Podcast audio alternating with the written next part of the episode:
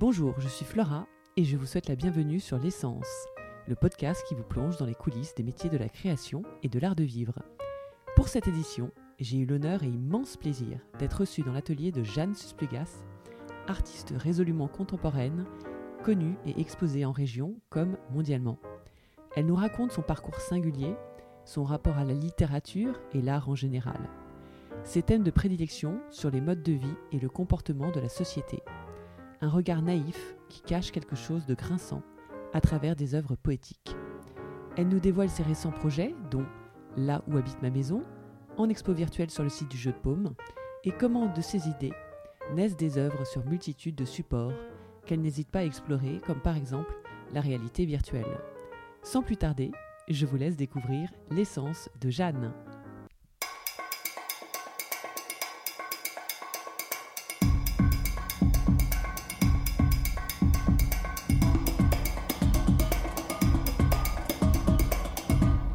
Bonjour Jeanne. Bonjour Flora. Respect à toi, à ton travail, à, à t- euh, aux causes que tu, euh, que tu soutiens. Et surtout, donc, merci de me recevoir aujourd'hui dans ton atelier. Tu as des, des objets de tes installations, j'essaie de voir euh, des petites, petites charlottes de chaussures. C'est une installation aussi ou pas? On ne sait pas. hein, euh, Ouais, en fait, euh, ça c'est une... euh, Là comme ça, on dirait une bibliothèque qui est limite comme un petit présentoir. à la base, c'est une installation de, qui, que je montre... c'est vraiment une bibliothèque que je montre vide. Et en fait, il y a des, c'est une pièce sonore. Il y a des mm, casques en principe qui sont là et tu peux écouter. Et en fait, ce sont des, des extraits de textes que j'ai fait lire par des comédiennes et des comédiens. Ah ouais Et c'est comme une, ce serait, c'est l'idée d'une bibliothèque euh, choisie et euh, qui peut euh, se développer un peu à l'infini parce qu'en fait, ça fait plus de 20 ans que je collectionne des extraits de textes au fil de mes lectures. Et ce qui est assez marrant, c'est que comme je, je collectionne des, des choses sur les mêmes thématiques, tu passes d'un auteur et d'une autrice à l'autre, et finalement tu reconstitues une histoire euh, fictionnelle. Donc c'est assez drôle parce que euh, tout le monde peut se raconter sa propre histoire. Bon, comme dans l'art en général, mais là c'est assez, marrant. Et tes lectures, c'est très éclectique ou c'est quoi alors ce Oui, oui, c'est très éclectique, mais d'une certaine manière, c'est marrant parce que je me dis que tu sens euh, une forme d'air du temps, même si j'ai- j'aime pas trop cette expression parce que je pense qu'elle a été un peu galvaudée, mais voilà. Et, euh, et je retombe quand même souvent sur des anti-héros, enfin des gens qui, tu sais pas trop à quoi ils sont shootés, quoi. Ça peut être au travail, à une drogue dure, à, à, à des médicaments, à, à plein de choses. Et, et finalement, je, je- je me rends compte que souvent, je, je retombe sur ce genre de personnage. quoi. Après, c'est aussi des, lié, encore une fois, à, ce- à ce qui se passe en ce moment. hein. Il y a beaucoup de Oui. gens qui prennent plein de choses. Et, euh, alors, je sais pas si c'est plus qu'avant ou pas, mais en France, on est quand même un des pays les plus consommateurs, peut-être le plus consommateur d'anxiolytiques. Donc, euh, voilà, on est des grands buveurs aussi. Donc, Ouais, ouais. ça se retrouve forcément dans la littérature, quoi. C'est, on peut pas, on peut pas faire autrement. D'accord, ouais, ouais. Mais, euh, mais merci, oui, effectivement, j'ai j'ai remarqué que tu aimes bien un peu sonder la société. Et je ne sais pas si c'est ce qui fait une partie de ton succès, mais euh, je voyais là dans une interview précédente euh, sur euh, Flying House, euh, ta série que tu as commencé en 2000. Je sais même plus trop, ça fait un petit moment. Enfin, hein, a un 2012 ou un truc 2012. comme Ouais, c'est ce que j'aurais dit, comme ça. 2012. D'accord. en 2012, euh, où tu posais la question euh, si vous deviez quitter votre habitation précipitamment, c'est ça? Oui, Ou votre, maison, enfin. lieu d'habita- dans enfin- la- Il y avait une notion de, de fuite, voilà. De, est-ce que si vous deviez fuir de chez vous avec peut-être l'idée de jamais revenir, qu'est-ce que vous prendriez? Ouais, et c'est, mais, c'est, mais j'adore le. Enfin, je sais pas si d'autres artistes le font parce que je suis pas une pro du, du, du sujet du coup, mais le fait de, sonder comme ça et vraiment d'avoir. T'as, as vraiment une approche euh, hyper euh, pragmatique, je veux dire, à la chose.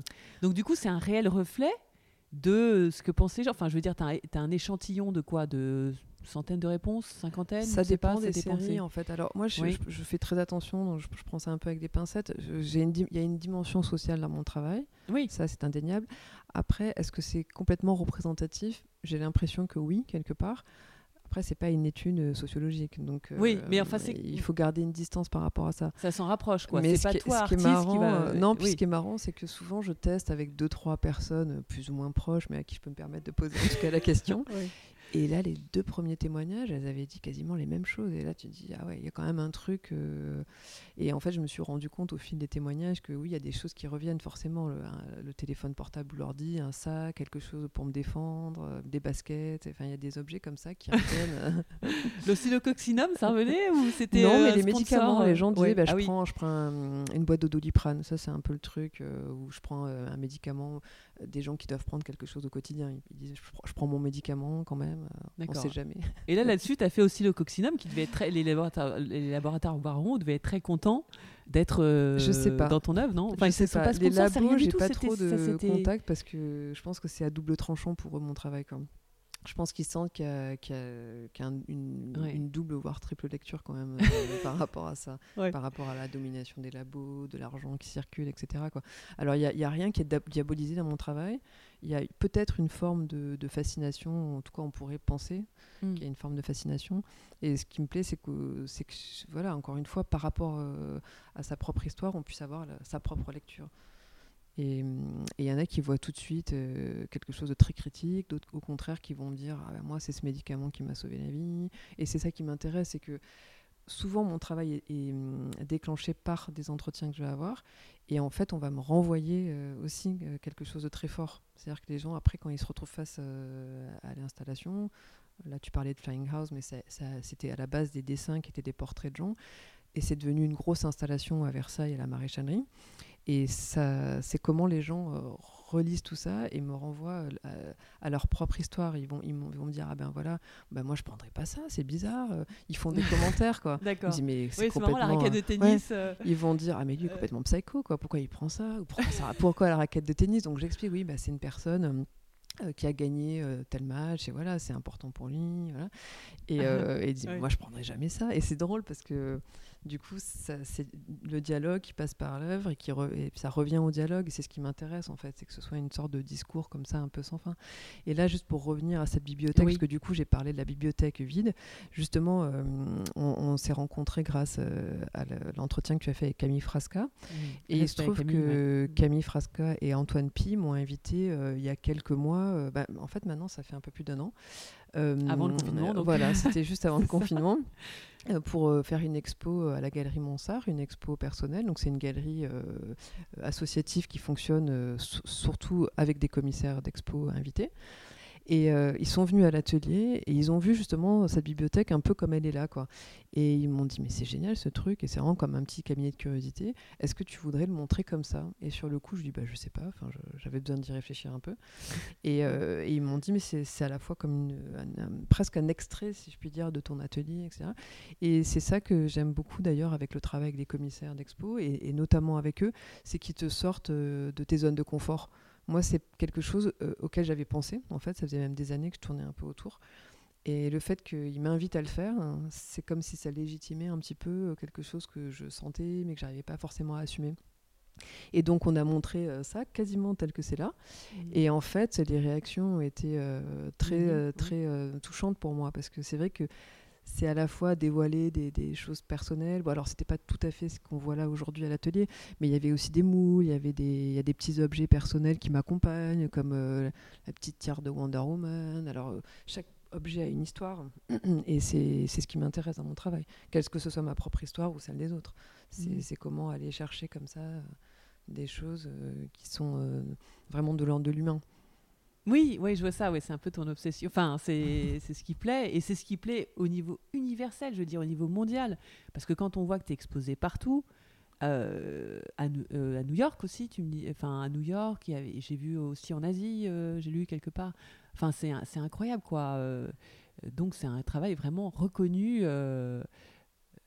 Est-ce que tu sais ce qu'ils aiment chez toi? Ils aiment la même chose que les Français dans ton travail ou qu'est-ce qui, qu'est-ce qui... Ouais, je sais pas trop. Alors le mot reconnu, j'ai toujours un peu de mal parce que ça dépend Ouais. où on met le curseur, mais c'est vrai que j'ai quand même eu la chance de pouvoir montrer mon travail Bah oui. euh, dans pas mal de pays. Ouais. Je pense que oui, il y a peut-être quelque chose d'universel dans cette manière de- d'aborder l'humain, mais euh, par exemple, une de mes premières installations s'appelle La Maison Malade.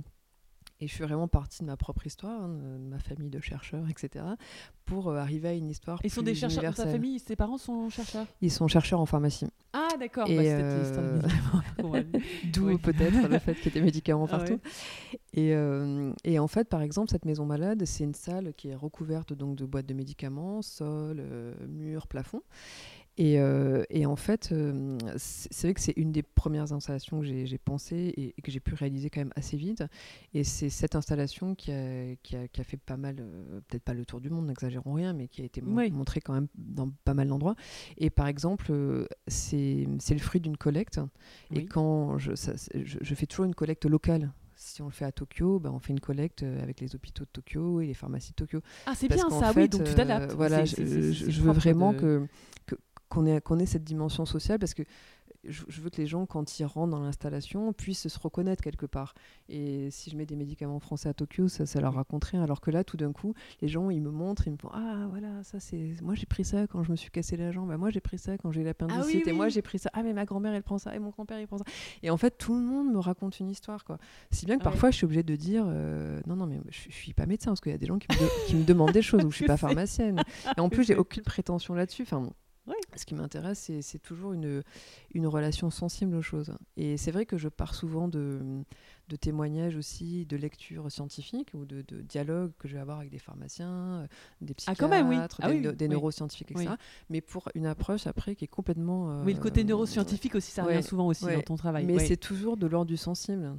Mais c'est vrai que parfois ça prête à confusion parce qu'on on pose des questions très personnelles. Je fais, non, mais moi je peux pas, je peux vraiment pas vous et- répondre. mais est-ce que c'est justement donc cette idée de, de, de se dire, bah, je prends, euh, en fait, euh, je sonde la population, enfin, je sonde des gens autour de moi pour qu'ils me donnent leur vision.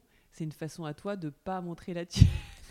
non, enfin, je sais pas. Alors est-ce que- peut-être, peut-être, mais je pense que les gens qui me connaissent euh, euh, sentent en, ou voient en filigrane euh, que ça parle aussi de moi. De toute façon, moi je pense que les artistes parlent toujours d'eux. hein. Il y, a- il y a toujours une partie. Oui. euh, je ne sais pas comment on peut faire autrement, même si on parle d'un sujet plus politique.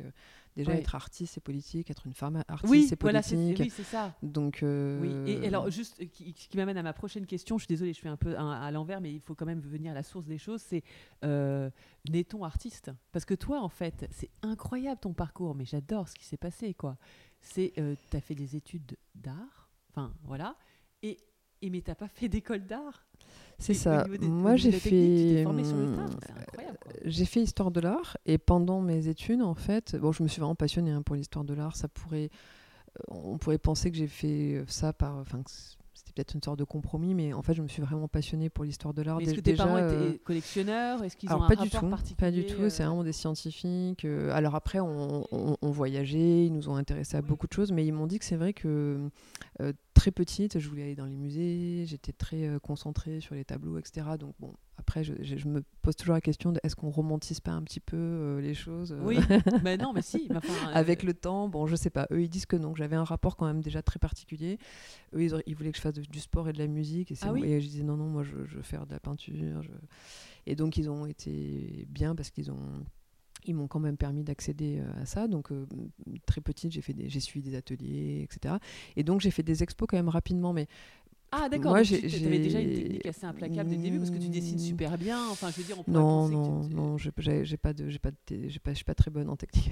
Ah bon? Réellement. Non, non. mais quand même, euh, enfin, faut le faire pour faire tes dessins et tout ça. Et là, du coup, tu, qu'est-ce que tu- quand tu fais tes dessins actuellement là, tu, tu travailles sur euh, Motion euh, ou tes animations, les petits, euh, les petites vidéos un peu animées. Comment tu fais? Tu fais faire ou Alors, il y a beaucoup de choses, il y a beaucoup de choses que je fais faire et ça, c'est depuis le début et c'est quelque chose que je- que j'assume et que, et que j'aime en plus, c'est que je vais, je vais essayer d'aller chercher euh, des Mais gens comment tu qui fais pour trouver en fait? Donc tu cherches des artisans. Oh, Enfin, bah ça, quoi les oui, oui, je vais chercher les artisans la plupart du temps. Si je veux faire de la céramque, je vais aller chercher des gens qui savent faire de la céramique. Si je veux faire du verre, je vais chercher des maîtres verriers. Enfin, Ah après, euh, ça se Toi, fait aussi. c'est euh, plus le concept en fait. Enfin, C'est ça. Quand même, tu dessines. Excuse-moi, mais quand même, tu dessines bien. euh, Quand même, il faut, euh, il faut le faire. Donc à la base, il y a quand même le dessin un peu. quoi. Je pense qu'à la base, il y a surtout, tu peux avoir, ça dépend, il y a des gens qui vont être euh, plus coloristes, des gens qui vont avoir plus de sens de l'espace. Je pense que je, connais euh, mes qualités, entre guillemets, Ouais. mais je connais aussi mes défauts et surtout mes défauts, je pense.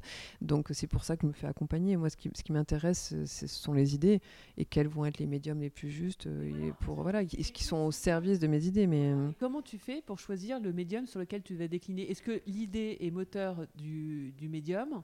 Ou est-ce que d'abord c'est le médium et après te vient l'idée Non, c'est vraiment, c'est vraiment plutôt l'idée.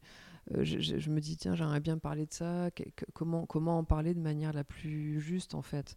Et les médiums n'ont pas les mêmes qualités le, dessin va avoir quelque chose de plus de l'ordre de l'intime euh, euh, chaque médium va, va, raconter quelque chose de différent donc pour en fait, c'est souvent une évidence quand même. Hein. C'est tout d'un coup, bah, ça va être un film, tout d'un coup. Et là, c'est marrant parce que je viens de terminer un, un projet en réalité virtuelle. Oui, j'ai vu ça. Et justement, ça faisait... C'est nouveau ça ou pas? Oui, oui, c'est complètement nouveau.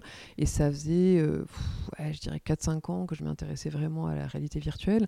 Et je me disais, bon, bah, j'adorerais faire quelque chose euh, là-dedans, mais voilà quoi. Enfin, soit il y a le, bon projet pour ça, soit je veux pas le faire parce que justement je voulais pas coller quelque chose.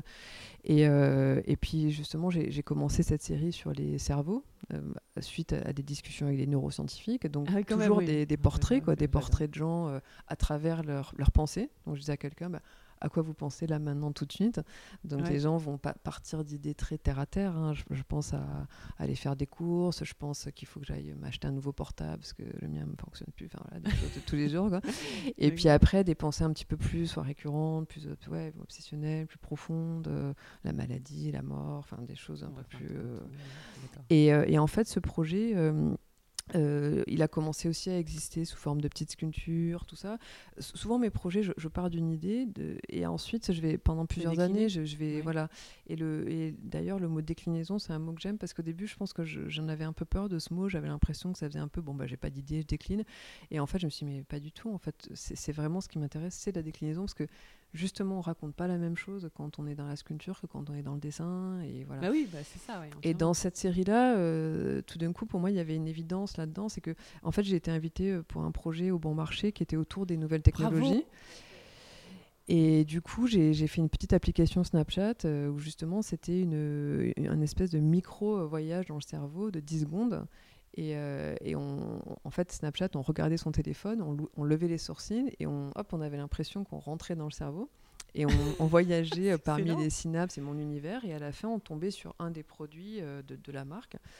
Et, euh, et en fait, les, les, gens me disent Mais c'est dingue, comment vous avez fait pour savoir à quoi je pense hein?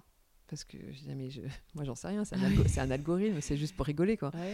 Et je me disais, c'est marrant que les gens se fassent avoir, entre guillemets, ils se faisaient avoir que quelques secondes quoi, mais ça veut dire que quand même, ce qu'on envoie au cerveau, c'est déjà puissant, juste une application comme ça. Et du coup, je me suis dit, bah, c'est ça qu'il faut que je fasse en réalité virtuelle. C'est ce projet-là qu'il faut que je pousse. Et en réalité virtuelle, c'est en fait un voyage très onirique dans le cerveau. Et euh, donc voilà, on voyage parmi les synapses et les neurones, etc. Et on arrive, et en fait, on croise des pensées et on, et on se crée son propre voyage. Avec toujours un côté un peu avec des dualités, en fait. Euh, c'est un peu ton travail, mais c'est bien. Et, et, et, en plus, qui, comme tu es génération X, Snapchat, euh, pour ta génération. Enfin, moi, je, moi, je sais même pas. Enfin, j'y vais jamais. Quoi, je suis pas dessus. T'es dessus du coup? Moi, ça m'amuse beaucoup. ah bon? D'accord. donc t'es dessus? Peut-être avec tes enfants. Oui, mais après, je m'en sers pas. Euh, je bon, déjà, moi, j'ai quand même du mal avec les nouvelles technologies. Euh, je sais de pas aller trop sur les réseaux sociaux, tout ça, parce que c'est trop chronophage. Et je, pense que c'est pas bon. je, pense que c'est pas bon pour les, les changements et pour le cerveau, et pour le cerveau, et pour tout ça. Mais après, ça m'intéresse socialement parlant. Donc, je, je m'intéresse parce que Snapchat, c'est assez drôle. Pour le coup, je trouve que c'est un des plus rigolos. Ça reste très. C'est quand même des petits bonhommes. et j'aime beaucoup l'idée que c'est des avatars, quoi. Parce que, parce que du coup, je me sers de ces avatars euh, dans mes dessins. Et j'aime bien euh, cette idée de que tu peux questionner aussi le dessin. Qu'est-ce que c'était aussi la question quand j'ai fait ce projet en réalité virtuelle ça fait des années que je me dis, mais quel sens ça a de faire du dessin aujourd'hui euh, Comment est-ce qu'on peut renouveler le dessin aujourd'hui? Et je me suis dit, mais en fait, avec la réalité virtuelle, on peut tout d'un coup, parce que j'ai dû retranscrire de la 2D en 3D. Et et de la 3D en 2D. Et en fait, euh, c'était passionnant parce que c'était beaucoup plus difficile que ce que j'avais envisagé. Et, euh, et c'était euh, incroyable de voir qu'en fait, finalement, tu peux arriver à faire. Enfin, voilà, ça t'amène, t'embarque vers encore une nouvelle aventure. Et là, je suis en train de redessiner l'expérience des, des, des, captures d'écran de l'expérience VR. Je suis en train de la redessiner. Donc, c'est partir du dessin, passer par la réalité virtuelle pour revenir au dessin, quoi. Et en fait, ça m'intéresse beaucoup, en fait, tous, ces questionnements. Et, euh, et, là-dessus, comment tu t'y prends alors techniquement? Parce que tu me dis que tu passes avec des, des prestataires un peu extérieurs, enfin des gens qui c'est le Alors tout ce qui est dessin, c'est vraiment je suis toute seule, mais après l'expérience VR. Mais tu le fais sur papier et tu, tu, prends une, tu scannes et tu prends une photo, ou est-ce que tu le fais sur une, euh, tu sais, une tablette interactive? Enfin, je sais pas. Ah non, moi je reste sur du papier. D'accord. Oui, oui. J'ai essayé la tablette, mais c'est pas une sensation que j'aime beaucoup. Mais alors pour l'expérience VR, ça, il y a une équipe. Hein. Là, tu es obligé d'avoir une petite équipe parce que il faut. Alors, je me suis fait aider pour certaines animations, et après, c'est surtout le codeur en fait, hein, euh, qui. Ouais, ouais. Alors, et, non, il y avait quand même aussi. Euh, un peu. Alors, il y avait une graphiste aussi, une graphiste qui a retranscrit euh, la 2D en 3D, parce que ça, c'est techniquement, en fait, c'est super compliqué. Ah oui, oui ça m'amuse que tu dises, oui, c'était retranscrit, il y a la 2D, il y a la 3D. Ouais, c'est ça. Et après, le codeur, lui, il fait tout le, toute la navigation. Et là, c'est des heures et des heures de réflexion. C'est très, c'est assez complexe quand même. Hein. D'accord. Et, là-dessus, oui, il faut, il faut que ça soit assez clair sur ce que tu souhaites précisément. Oui. Ouais, Donc là-dessus, tu le briefes. Euh, enfin, il, revient vers toi assez souvent. oui, on est obligé d'avoir des réunions communes, etc. Mais après, moi, c'était quand même relativement clair dans ma tête. Et plus c'est clair, mieux c'est quand même, parce que même si c'est clair, ça, il y, y, a en permanence, tu, tu soulèves en permanence des problèmes que tu n'avais pas anticipés. Oui parce que ben, la technologie a aussi bah des limites. en même temps, dans la VR, il y a quelque chose de, de, de, de, l'infini des possibles.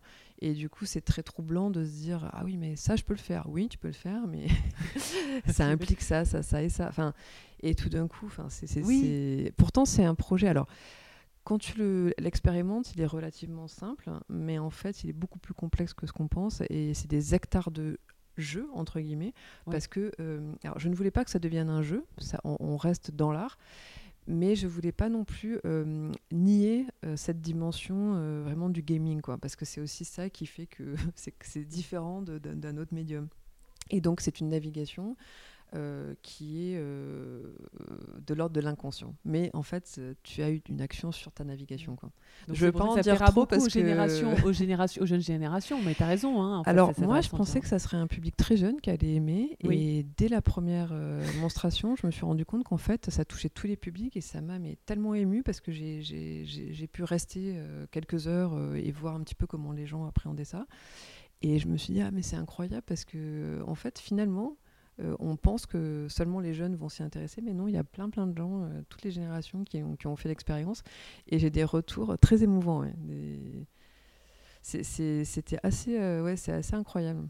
C'est assez incroyable. Ah bah donc, en fait, en plus, tu, tu, tu apportes la technologie aux, plus âgés. Enfin, je sais pas, bon, bah après, ce, qui est, ce qui est très très intéressant dans la VR, c'est que c'est utilisé en sciences. Il y a un pôle euh, à Marseille, notamment, qui est assez fort à l'hôpital de Marseille, pour euh, tout ce qui est pour tout ce qui est euh, addiction non, j'allais dire addiction mais j'ai plutôt je suis plutôt intéressée à, à, tout ce qui est phobie par exemple. Il, il, traite assez bien maintenant les, les phobies qu'on peut avoir tout ce qui est la peur de l'ascenseur des choses comme ça la peur des araignées et ils ont des résultats vraiment apparemment très très bons quoi. Parce que justement le, le, le message que tu envoies au cerveau est tellement fort ah oui? voilà. Et en fait, ils sont en train de développer tout ça justement ah, pour le, tout, tout, ce qui est addiction. Ils sont en train de se demander s'il n'y a pas des, des, des, choses qu'ils peuvent ah, utiliser. Euh, mm. ça. Ouais, et puis donc, donc ça, on est qu'au début, hein, mais ça, ça, risque de euh, signer la fin des, des stages Air France pour ceux qui ont peur en avion, on ne sait pas.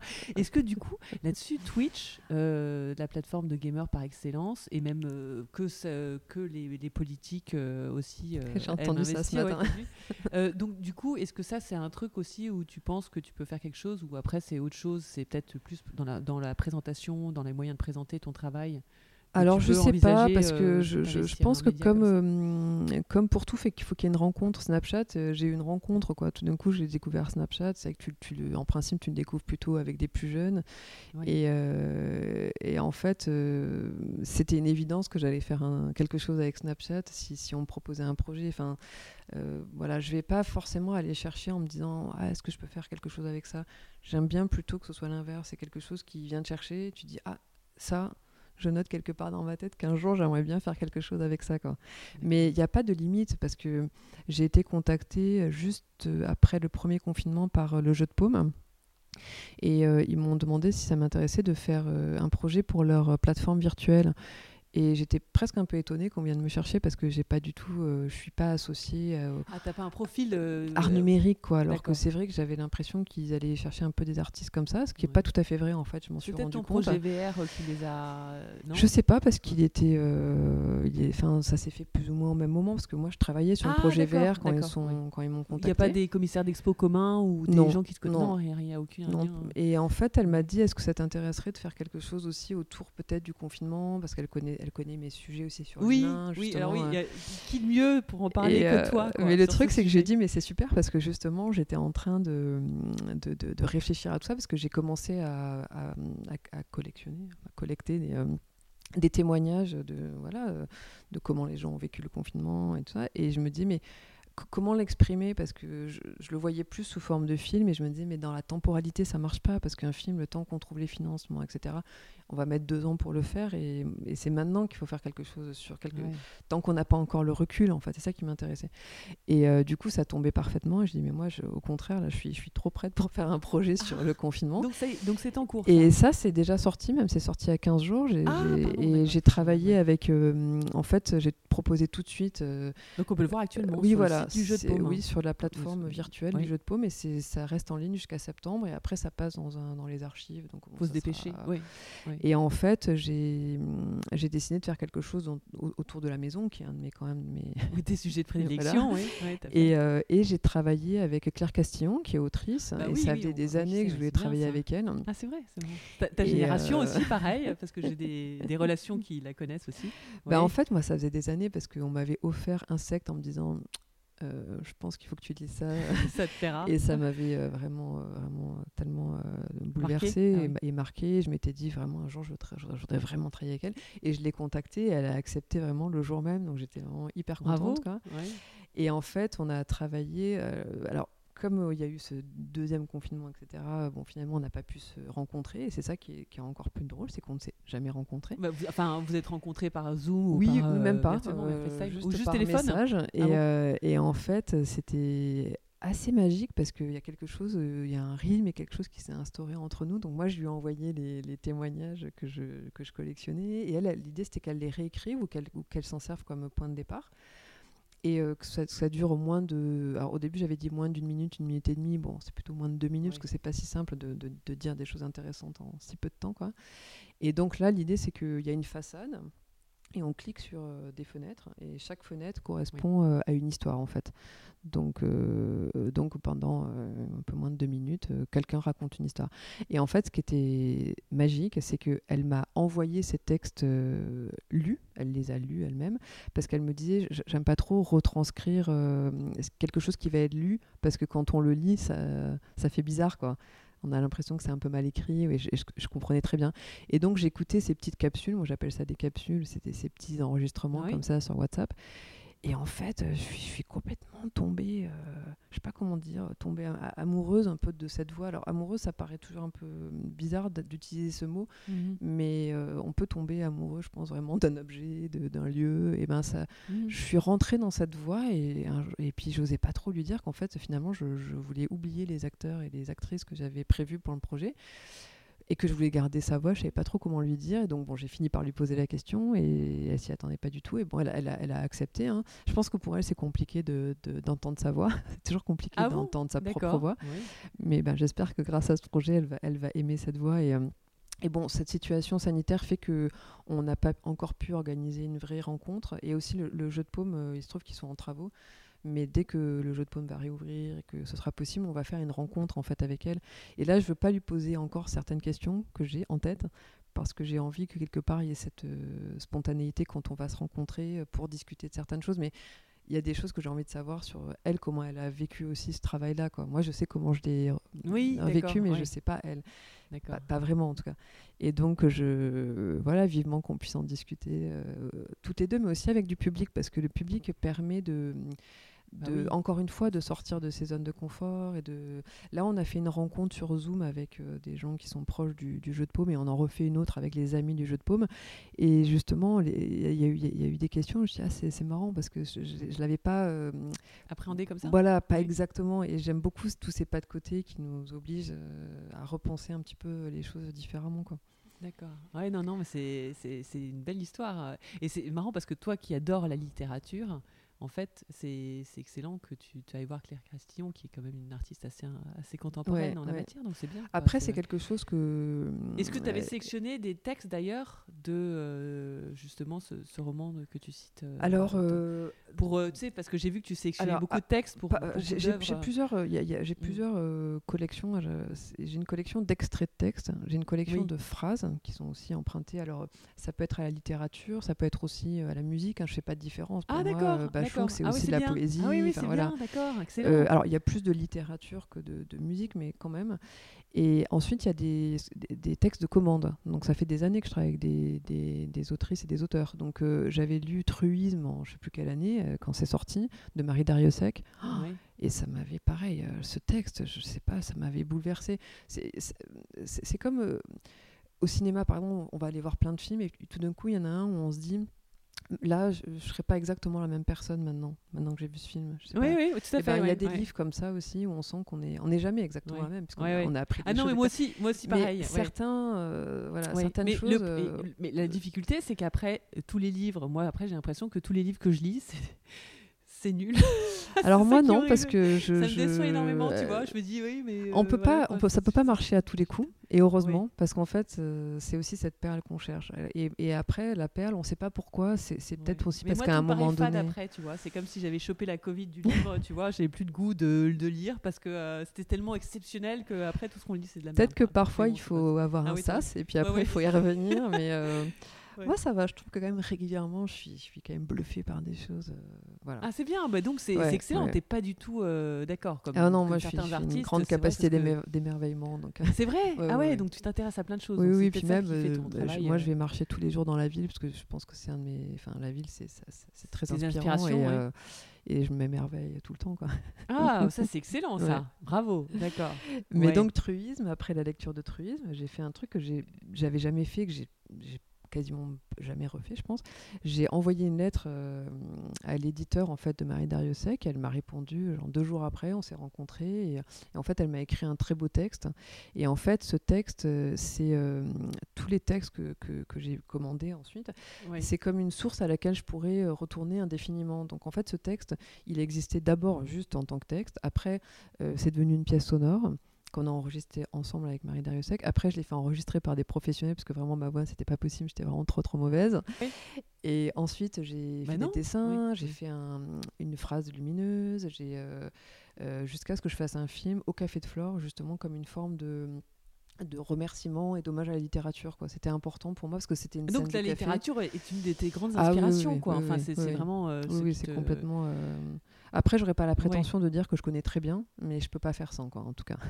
Donc tu lis quoi? Tu lis, euh, tu lis plusieurs livres par mois Oui, oui. et puis après, les livres, c'est pareil. C'est quelqu'un, on parle de quelque chose, je note. Alors j'ai des listes et des listes parce qu'on parle de plein de trucs. Tu lis des livres physiques, donc pas des livres euh, ou des livres sur le Kindle? Ah non, non, physique, ouais. d'accord. je suis très, j'aime beaucoup les objets. Alors après, je trouve Kindle fantastique, hein, surtout pour les gens qui voyagent beaucoup, qui peuvent avoir des problèmes de santé, qui sont obligés d'agrandir. Euh, oui, oui, oui. mais moi, je suis encore très libre et puis le livre, j'aime bien, enfin voilà, pour plein de raisons. Euh. Et alors là, je, prends des notes au fur et à mesure pour mes collections, donc ça peut me prendre pas mal de temps, tout ça, mais. Euh. ah oui, oui, donc tu es très très pris. En fait, donc tes journées, c'est combien d'heures de, travail et combien de temps d'inspiration pour toi? Enfin, tu, enfin, tu Après, sais pas, je sais pas. Euh c'est toujours une grande question parce que parfois, même quand je travaille avec des bureaux de, de pour, euh, pour euh, réfléchir à des commandes publiques ou des choses comme ça. C'est très difficile de quantifier. Ils me disent oui, mais combien de temps tu as passé dessus? Je dis je sais pas, je peux pas vous dire parce que parfois j'ai l'impression d'avoir rien fait. Mais en fait, ça m'a tellement euh, pris la tête. j'ai tellement réfléchi dessus. Mais en fait, j'ai rien fait. J'étais pas à mon bureau en train de dessiner. ou en train Donc c'est très compliqué parce qu'entre le faire et tout ce qui nous passe par la tête, comment quantifier tout ça? Ah oui, donc il n'y a pas de. C'est très. Parce que même parfois on me dit, mais combien de temps t'as mis à faire ce dessin? J'ai dit, bah, celui-là, j'ai dû mettre allez, une heure, et celui-là, j'ai dû mettre trois semaines. Mais en fait, la, la vérité, c'est que j'ai mis peut-être deux ans parce que ça fait déjà depuis telle année que je discute. Euh, ah, avec que telle tu penses au niveau de en amont de machin. Mais en fait, c'est impossible. C'est très difficile. En tout... et Même pour le projet en réalité virtuelle, ça a été assez difficile de quantifier euh, ce travail parce que moi, j'ai l'impression que, que je travaille dessus depuis 2017, en gros, depuis les premières discussions avec l'Institut Pasteur. Oui. Mais après, en termes vraiment, euh, si on parle que du moment où j'ai commencé à dessiner, L'exécution, oui. c'est- plusieurs mois, mais en fait, c'est presque le travail le plus simple, parce que ça, c'est plus que de l'exécution, c'est tout le reste qui est compliqué, qui est, euh, c'est prendre des décisions, ouais. quelles décisions, pourquoi ci, pourquoi ça, et Mhm. voilà. Donc, Et ça, donc les contraintes, toi, en général, ça va être quoi? Ça va être le budget ou pas forcément? En fait, tu sais, c'est pas, c'est pas un problème, une contrainte pour toi? Alors, il y a plein de contraintes, et, ouais. et c'est la contrainte qui est intéressante, parce que sans contrainte, je suis pas sûre que ça fonctionne en fait. Ah, c'est vrai, carrément. Ah oui, donc, donc en ce sens, en fait, Ouais. c'est là où tes histoires de les, le confinement pour toi n'a pas d'impact. Enfin, pour toi, c'est le propre d'un artiste. De toute façon, c'est d'être confiné, et de travailler dans son atelier. Oui, donc moi, j'en ai, pas je trop... pas dire que j'en ai beaucoup souffert. Peut-être pour le plus pour le rapport, euh, le rapport social euh, où tu fais, tu fais des choses plus à travers l'écran que moins dans des soirées ou des voilà, trucs mais ça, non, marche, ça marche aussi. Moi, je me suis rendu compte que finalement, l'écran pouvait aussi prêter euh, à une forme de confidence et tout ça, et je, je m'y attendais pas. Ah oui, Il y a d'autres ouais, choses, il y a ouais. d'autres choses qui, qui ressortent des discussions ou des réunions Zoom. Alors, j'ai pas envie de faire du Zoom toute ma vie. Ouais, oui. Au secours, là, je, je commence à saturer quand même. Ouais. Mais euh, je peux pas dire que j'ai Oui. souffert du confinement. Par rapport aux contraintes, ça peut être des contraintes financières, euh, euh, physiques, géographiques. Mais oui. Ça peut être des contraintes d'humidité, par exemple. Euh, J'ai fait une, une expo assez importante au Centre d'art d'Albi il y a quelques années. Et euh, Jackie Routmeyer, la directrice, m'avait dit euh, euh, Alors, on a un problème parce que moi, je suis venue vers toi par rapport à, ta, à ton travail autour de la littérature. Mais mon centre d'art, en gros, il y a, je sais plus, 70% d'humidité. Donc, on peut on peut pas montrer de papier. Alors, je Ah. dis, ah ben alors du coup on peut pas montrer tous les dessins avec du texte etc et, Et au donc, même coup, moment j'étais oui. invitée à faire de la céramique Ah, voilà, la céramique, en oui. résidence et, et, et en, et en- en réfléchissant je dis bah, pas de problème on va faire mes dessins en céramique donc, donc, une déclinaison on parlait de déclinaison tout Oui, à l'heure oui, oui. mais finalement qui, qui m'a complètement amené ailleurs parce que les dessins sont très colorés, j'ai un côté très euh, où j'essaie d'avoir quelque chose d'assez naïf pour que ça cache aussi quelque chose de plus grinçant, ce qui est Oui, voilà, cette chose dans mon ton- travail, c'est ce- toujours cette ta dualité, quoi, ouais, que je cherche. Mm. Et là, on est du sur de l'écriture blanche, sur de la céramique blanche. Donc, euh, on est dans quelque chose de beaucoup plus euh, hygiéniste. euh, voilà. Et finalement, ça m'a embarqué dans une aventure qui est, qui est l'aventure de la céramique. Et il y a eu des évidences, alors que s'il n'y avait pas eu cet événement de, de, de- voilà de, D'humidité, enfin, de ben, je sais pas si j'y serais arrivée enfin je sais pas si je serais peut-être allée vers quelque chose de complètement différent et j'aurais complètement ignoré la céramique et en Et fait euh, c'est parfois je me dis c'est marrant enfin il y a peut-être on dit qu'il n'y a pas de hasard et c'est certainement vrai mais à des moments pourquoi au même moment on m'invite à une résidence céramique alors que j'ai jamais fait de céramique et, et tout d'un Oui, coup j'ai cette contrainte c'est marrant, ça. C'est excellent. Oui, donc tu sais tirer le meilleur de oui, oui, puis de- moi, je- je- je- j'aime bien, euh, j'aime bien que ce soit compliqué parce que en fait, c'est vraiment ce qui nous oblige. Je veux dire, euh, c'est marrant parce que quand je fais des workshops ou des jurys, les étudiants disent oui, mais euh, ouais, madame, madame, on n'a pas ça, on n'a pas ça. Et je dis mais, mais vous savez, en fait, la vérité, c'est que ça, c'est si vous devenez artiste. Ça sera pour vos 50, 60 prochaines années. Donc on va rester calme. Il y a une fissure dans le mur, c'est pas grave. La plupart des centres d'art sont fissurés. Là, j'ai une grosse expo quand même euh, sur deux lieux à Avignon, donc à l'Ardénum et puis un lieu qui s'appelle CBA. Et à l'Ardénum, euh, c'est un bâtiment, c'est l'ancien grenier à sel. Et euh, c'est un bâtiment qui a été euh, réhabilité par Villemotte. Alors c'est- c'est un très beau lieu. Et la- sa directrice, Véronique Bâton, elle me dit alors voilà, le problème c'est que là on peut pas faire de trous, là non plus. Là il faut que cette salle elle puisse être vidée euh, assez rapidement. Enfin, et, Oula, et bon bref, il y avait Oui. tellement de contraintes et, et en même temps euh, sur le coup tu te dis ah ouais ça va être compliqué quand même. Puis en fait on a on a réfléchi et puis euh, je pense qu'on a réussi à faire quelque chose quand même qui est qui est, qui est solide quoi. Et, finalement ces contraintes là m'ont Ouais. obligé aussi à à réfléchir à comment euh, voilà cette salle eh ben, il va falloir que ce soit très épuré on a rajouté une poulie pour faire remonter une pièce euh, voilà enfin bon bref. Et c'était euh, c'était passionnant en fait de, réfléchir aussi à tout ça quoi. Et c'est toi qui fais la scénographie? Justement, alors c'était une, une question que je me posais. En général, c'est le travail du commissaire d'exposition, non? Non les rôles sont pas aussi euh, clairs Euh, ce qui est intéressant c'est que ce soit beaucoup plus poreux d'ailleurs parce que tout à l'heure je parlais de Camille et d'Antoine et de cette Ouais. fameuse bibliothèque que j'ai juste à côté de moi là Euh, c'est beaucoup plus euh, c'est des va-et-vient, c'est des échanges. Moi, je fais beaucoup confiance aussi aux, et aux commissaires et aux, aux, gens qui sont à la direction des lieux, parce qu'eux, ils connaissent leurs lieux et que parfois, il faut, les laisser faire. Euh, j'ai travaillé avec le Château de Servières, par exemple. C'était une collaboration entre le Château de Servières et le Centre d'art d'Istre. Et euh, la directrice euh, m'a dit, Martine Robin, elle m'a dit voilà, on va cloisonner, on va, moi ton travail je vois comme ci, comme ça. Et j'ai dit écoute, je suis pas sûre, mais allons-y, parce qu'en fait ça m'intéresse. Et alors bien sûr, on a eu des échanges, etc. Mais je, peux dire que c'est quand même elle qui a pris une décision qui était assez radicale par rapport à son lieu. Et, euh, et c'était super parce qu'en fait, pareil, je pense qu'il y a des choses, j'aurais peut-être pas osé. Et parfois, c'est l'inverse. Parfois, on me dit, oh, tu vas faire ça, ça. Je dis, non, alors ça, je le sens pas du tout. je vais faire ça plutôt comme ça. On me dit, ouais, t'es sûr, bof. Et après, j'en disais, bon, on a bien fait de te faire confiance, ça marche super bien. Ah bon, génial. Donc, tu vas pas, c'est pas une question de braquage ou je sais pas trop. Non, quoi, non. Juste, en après, tout cas, euh, en de mon côté, toi, tu moi, as pas je, vécu je me, comme je ça. me hein, braque pas parce qu'en plus, je, Oui. je pense que tout le monde. Je pars du principe que tout le monde veut le mieux. Enfin, pourquoi Oui, on oui, oui, t'inviterait oui. si c'est pour faire quelque chose de pas bien Enfin, ça me paraît pas logique. Donc j'ai tendance à faire confiance et à me dire, euh, voilà, on, on y va quoi. Mais j'ai pas eu, j'ai jamais eu de problème. ouais, bah. Je sais qu'il y a des artistes qui ont des problèmes avec des commissaires et tout. J'ai pas du tout de.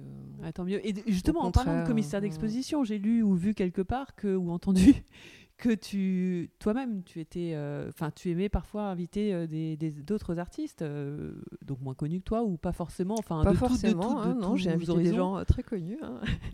C'est bien. Quoi, Orlan par exemple Orlan, Ah, c'est elle que tu avais invité D'accord. Hans de Beck, Erwin Wurm. Non, j'ai invité. T'as invité quelques- Aven Wurm Ouais, Oh. Bravo, respect. Non, mais pas de. C'est tout d'un coup pareil. C'est des questions de rencontre de, de- de- du travail d'abord, Ouais. de la personne ou l'inverse. Mais moi, je crois quand même beaucoup au travail. hein. Je- même si j'aime bien quelqu'un, il faut que j'aime le travail. Mais, mais euh, j'aime bien le, le mot d'invitation parce que justement, euh, pour moi, les commissaires, ils vont avoir peut-être une approche plus théorique. Moi, j'essaie d'être dans quelque chose de plus sensible, encore une fois. Oui. Mais c'est vrai que depuis le début, j'aime bien inviter d'autres artistes. Quoi. Ça, c'est Euh, génial, je- ça. Ah, ça, c'est bah, c'est bien parce pour que. une soirée projection ou un- Oui, ou parce que parfois, justement, les artistes peuvent se dire Ah non, non, euh, après, euh, je risque de... ils risquent de voler la vedette, etc. Et toi, c'est pas du tout ta logique, quoi. non, mais moi j'ai pas cette logique-là. Pour, moi, il n'y a pas de, pff, y a pas de. Enfin, on parlait tout à l'heure de hiérarchie, mais pour moi, il n'y a pas de, y a pas de concurrence. On- il y a- il y a- pff, c'est des questions de, de- il y a, il y a beaucoup de questions de chance, de hasard. Donc, euh, j'ai pas, pas de problème avec ça. Quoi. Ouais, ouais. Mais Donc ça veut dire euh, que en fait tout ce que tu veux faire tu le fais. Je veux dire tu veux appeler Claire Claire Castillon Ah tu le fais. oui. Euh, Oui, oui. tu veux l'inviter tu l'invites. Enfin je veux dire après le tout, tout, tout est possible. J'avais envie de te dire c'est comme euh, je- j'aime poser la question à tous les invités ici euh, qu'est-ce que tu rêves de faire? Mais en fait euh, tout ce que tu rêves de faire tu le fais. J'essaie. Alors après, hein, euh, non je, Enfin, y a des pense, choses qui je sont pense que je pense que je m'auto, euh, je m'auto empêche parfois parce que Tu te euh, censures Euh, j'allais dire auto-censure, c'est pour ça que auto-empêche, ça marche pas, mais j'allais dire parfois je m'auto-censure, mais c'est pas de la censure, le mot est- est- serait un peu trop fort, je pense, Ouais. c'est trop euh, connoté, mais, euh, mais je, je pense que quand même on essaie de, de, de- de tendre vers quelque chose d'un peu, euh, une forme d'absolu, mais après il y a plein de choses que j'aimerais faire, il faut, il faut aussi que ce, que ce soit le bon moment, le au bon endroit, que les gens nous, font, nous fassent confiance. Il se trouve que j'ai fait une expo à Malakoff, euh, à, la, à la Maison des Arts, Oui. alors, je, je crois que c'était oui. 2009, euh, un truc comme ça. Et, et Haute Cartier, la directrice, on se connaissait pas du tout quand j'ai fait l'expo. Il se trouve qu'on s'est très bien entendu. Et quelques temps après, elle m'a dit Écoute, j'ai quelque chose à te proposer. Parce qu'en fait, tu parles tout le temps des autres artistes, avant de parler même de ton propre travail et ton espèce d'amour pour les autres artistes. euh, Est-ce que tu voudrais euh, faire une expo euh, en tant que commissaire? Alors, j'aime pas trop encore ce mot commissaire parce que je me sens pas fondamental. Ceci dit, moi, je fais pas trop de différence entre artiste, commissaire, critique. Je pense qu'on est tous des amoureux de l'art avec un grand A. Et que oui, c'est pas très grave. mais- Quoi, que tout ça, c'est beaucoup plus pour eux que ce qu'on pense. Quoi. Et en fait, euh, elle m'a offert cette possibilité. Et bon, je me, j'étais, je, m'étais un petit peu, je me suis un petit peu emballée. J'avais une liste de 60 artistes. J'étais complètement excitée par tout ça. Ouais. Bon, on a réussi à, à se limiter à, je sais plus, 24-25. Mais c'est là que j'ai pu inviter justement Hans de Beck, Erwin Wurm, enfin, des artistes que, j'admire euh, vraiment. Enfin, Bravo, Annette quoi. Messager, Ouais. bien sûr, qui est. Enfin, j'adore le travail d'Annette Messager. Donc, euh, et euh, et c'est, des aventures qui sont super chouettes parce que euh, Hans de Beck, par exemple, c'est un bon exemple parce que lui, je suis allée le voir en Belgique, etc. Et puis il avait, il a un studio qui est très, euh, voilà, il fallait de la moquette, de la mousse. J'ai dit bon, moi il y a pas d'argent, on va faire au mieux. Il faut, voilà, il faut qu'on se fasse confiance. Et en fait, il m'a fait confiance quoi. Et j'ai pu montrer la pièce. Annette Me- Messager, c'est pareil. Elle m'a dit, je sais pas trop quoi montrer. Elle me dit, je travaille sur cette pièce, c'était ses cheveux. Je dis, mais c'est parfait, c'est parfait. Parce que c'est autour de la maison. et là, on est vraiment dans l'intime, les cheveux, ça raconte plein de trucs. Oui, oui, j'avais vu cette. Et, euh, euh, génial, j'adore. Et, la- et en fait, je l'ai mise vraiment à l'entrée. et J'ai peint les murs en violet. Et quand elle est venue, elle m'a dit, waouh, ça marche trop était hyper contente et tout. Et en fait, elle, Ouais, a, elle a gardé cette peinture violette pour, euh, pour le, son expo McVal. Et je pense que maintenant, ça fait. Je sais pas, je n'ai pas posé la question. Je sais pas si ça fait partie de sa pièce. Mais en tout cas, c'est l'aventure, elle continue. Quoi. Et pour moi, les artistes se nourrissent aussi entre eux. Et tout ça, c'est OK, en fait. C'est, Mm. c'est- Je pense qu'il faut qu'on ait cette forme de générosité parce que c'est c'est trop fragile, c'est trop dur ce qu'on fait. Alors, je Oui, suis oui, me plaindre. dur, Je- hein. Oui, attention, bien je travaille sûr, pas hein. à l'usine, je changerai pour rien. Bah oui. Euh, mais on est, sur, on est quand même sur des choses pas faciles, cette espèce de mise en avant, de mise à nu. euh, elle est pas facile. Les gens me disent Oh, mais toi, c'est pas pareil, euh, t'es cool avec ça. Non, je suis pas cool Non, avec non, ça. J'ai peut-être l'air cool avec ça. Mais Bravo, non, hein, tu vraiment chaque expo, c'est euh, difficile. Enfin, mm. je veux dire, c'est pas Oui. montrer une nouvelle pièce, c'est difficile. C'est ce que Je- t'expliquais quelque part, j'avais lu ou vu ou entendu, que oui, oui, que chaque fois tu te remettais en, en question, que chaque fois il fallait que tu te promou... enfin, que Ah tu bah te oui, vendes toi-même. rien- Enfin, n'est jamais n'est acquis, et que tu veux durer dans le rien. temps et que, et que voilà, et c'est ça, c'est les challenges de l'artiste en fait, c'est ça, c'est que Bah, c'est tu veux pas être oublié, tu veux pas, Bah, tu veux continuer alors, à travailler. être oublié, oui. alors être ça, hein. oublié dans le temps, euh, je veux dire dans les quelques siècles, ça, je n'ai pas, j'ai pas cette prétention. et- mais on m'avait dit, euh, on, on m'a dit plusieurs choses quand j'étais toute jeune. On m'a dit, tu sais, une femme artiste, si elle y arrive, euh, sa, En plus, sa- une femme, sa- oui. Alors, sa ça, carrière, c'est en gros, c'est Mm. c'est 10 ans, quoi, 10 ans de parcours. Je suis ah bon, ok. Et l'autre truc, c'est qu'on m'a dit, à la limite, quand tu es jeune artiste, c'est facile, c'est après que c'est dur. Et c'est vrai que je le vois parce que les gens autour de moi disparaissent au fur et à mesure des artistes qui ont été euh, extrêmement reconnus, bien plus que moi, hein, qui, ont, qui ont fait des ouvertures de lieux vraiment majeures, etc. Aujourd'hui, ils ont complètement. Ils sont, euh, ils ont t- sont voilà. tombés un peu dans Alors, ils vont, ils vont Enfin, peut-être revenir, j'espère oui. pour eux, parce que c'est ce qu'on dit aussi, qu'entre 40 et 60 ans, tu peux avoir une longue traversée du désert et que dans le meilleur des cas, tu reviens après 60 ans, mais souvent, tu reviens jamais. Quoi. Et pour les femmes, euh, bon, bah, les difficultés, comme dans n'importe quel métier, sont Oui. multipliées par euh, je sais pas combien. Quoi. ah. C'est, on, on est toujours euh, en minorité, on, on reste euh, beaucoup moins soutenu que les, que les hommes, etc. Même si j'aime, je déteste cette binarité homme-femme, hein, mais on va pas aborder le, le sujet du genre tout de suite, sinon Non, on, bah est parti pour vu que c'est un quelques heures. sujets euh, de, de prédilection, j'ai vu. Bah, ça, ça m'intéresse parce que c'est, je pense qu'aujourd'hui on a conscience que c'est pas aussi simple, c'est pas aussi simple que ça, Ouais. et que déjà accepter euh, le fait qu'on puisse y avoir un troisième sexe, ça serait déjà une bonne avancée. mais enfin, la France on est très après, très en les retard. problèmes de hein. transgenre et tout ça, enfin c'est très compliqué. Celle-là, ça devient très. Oui, euh, puis en France, on est quand même, il faut, on n'est pas du tout avancé sur tout ça. On est un pays très machiste, très ancré dans le hyper patriarcat, misogyne. euh, très voilà, et euh, jusqu'aux lois qui sont faites quand même par des hommes pour des hommes, et c'est quelque chose, euh, Ah, tout à fait. moi, dont j'avais pas forcément confiance, mais à force de, de collecter des entretiens, etc., euh, des avocats, des avocates m'ont dit oui, non, mais bien sûr, ça se situe même là. Enfin, c'est beaucoup plus ancré que ce qu'on pense, quoi. Et donc, euh, donc voilà. Après. Je peux pas me plaindre. Je, je suis, oui, oui, je voilà, suis là. c'est ça- bien, oui, c'est- ça fait plus bien, de 20 oui, oui, voilà, ans, Et tu le fais bien. Enfin, je veux dire, tu es très reconnu pour, euh, pour ce que tu fais. Et justement, c'est ce qui m'amène à, à- ce qui devait être ma première question quand, quand je disais est-ce qu'on est artiste, etc. C'est donc, je reviens, excuse-moi, mais j'aimerais savoir à quel moment, en fait, tu as pris ton envol en tant qu'artiste et tu pouvais euh, prétendre dire je suis artiste, enfin, c'est mon travail, quoi. Je suis artiste, euh, j'en vis. Et qu'est-ce qui s'est passé entre le moment de tes études de, de l'art, euh, le moment où tu t'es dit, mais je veux être artiste, mais je veux pas faire d'école? Pourquoi tu voulais pas faire d'école? Enfin, tu pouvais pas faire l'école du Louvre. Tu Je pas sais faire pas d'école, trop. euh, Franchement, je sais pas trop. c'est euh, Justement, il y a de la misogynie aussi, parce que j'en parlais avec une, la deuxième invitée, Déborah Gad, qui est une jeune artiste, qui cherche une galerie d'ailleurs, et qui me disait, pareil, qu'elle elle a été à la ville, Villa d'Arson, dans le sud, et que elle est partie, en fait, qu'elle avait financé elle-même en plus, et donc elle est partie parce qu'elle s'est fait sortir, je sais pas trop quoi, parce qu'elle voulait pas faire certaines, certaines choses. Enfin, Bah, Arson, contre- ils ont pas mal de problèmes en ce moment parce qu'il y, a eu- il y a eu beaucoup de. bah, De toute façon, il y a des scandales qui sont en train de sortir un Ah peu oui, partout dans plus. les écoles, Ouais, mais donc- celle-là, elle est sortie euh, assez rapidement ouais, dans les premières. ah bon, en plus, oui. bon, moi, j'ai pas fait d'école d'art, Oui, j'ai voilà. fait la fac. Mais et voilà, justement, mais parce que tu disais l'école d'art, t'avais quoi T'avais peur des Je sais pas, non. En fait, je pense que c'est, je pense que femme c'est, tout bonnement une histoire familiale. hein. Je, je- voilà, c'est. Tes parents qui voulaient pas de manière générationnelle, tout le monde était scientifique. Euh, je, pense que c'est juste une méconnaissance de tout ça. mais, mais, du coup, comment fait-on pour se faire exposer tout ça? Comment fait-on quand on ne fait pas des études spéciales? Enfin, parce que Je pense que tout ça, c'est quand même une histoire de rencontre. Parce que moi, quand, quand, quand j'ai fait la fac et j'ai fait aussi l'école du Louvre, j'avais, je ne savais même pas vraiment, j'ai pris conscience assez, relativement tard qu'en fait, en fait, quelque part, ça pouvait être, ça pouvait être comme une profession. Enfin, je, pense que dans ma tête, c'était pas ça. On pouvait être artiste, mais je, ne l'associais pas à quelque chose de concret. On peut gagner de l'argent, ça peut être une vie, quoi. Enfin, oui. je pense que c'était beaucoup plus abstrait que ça, quoi.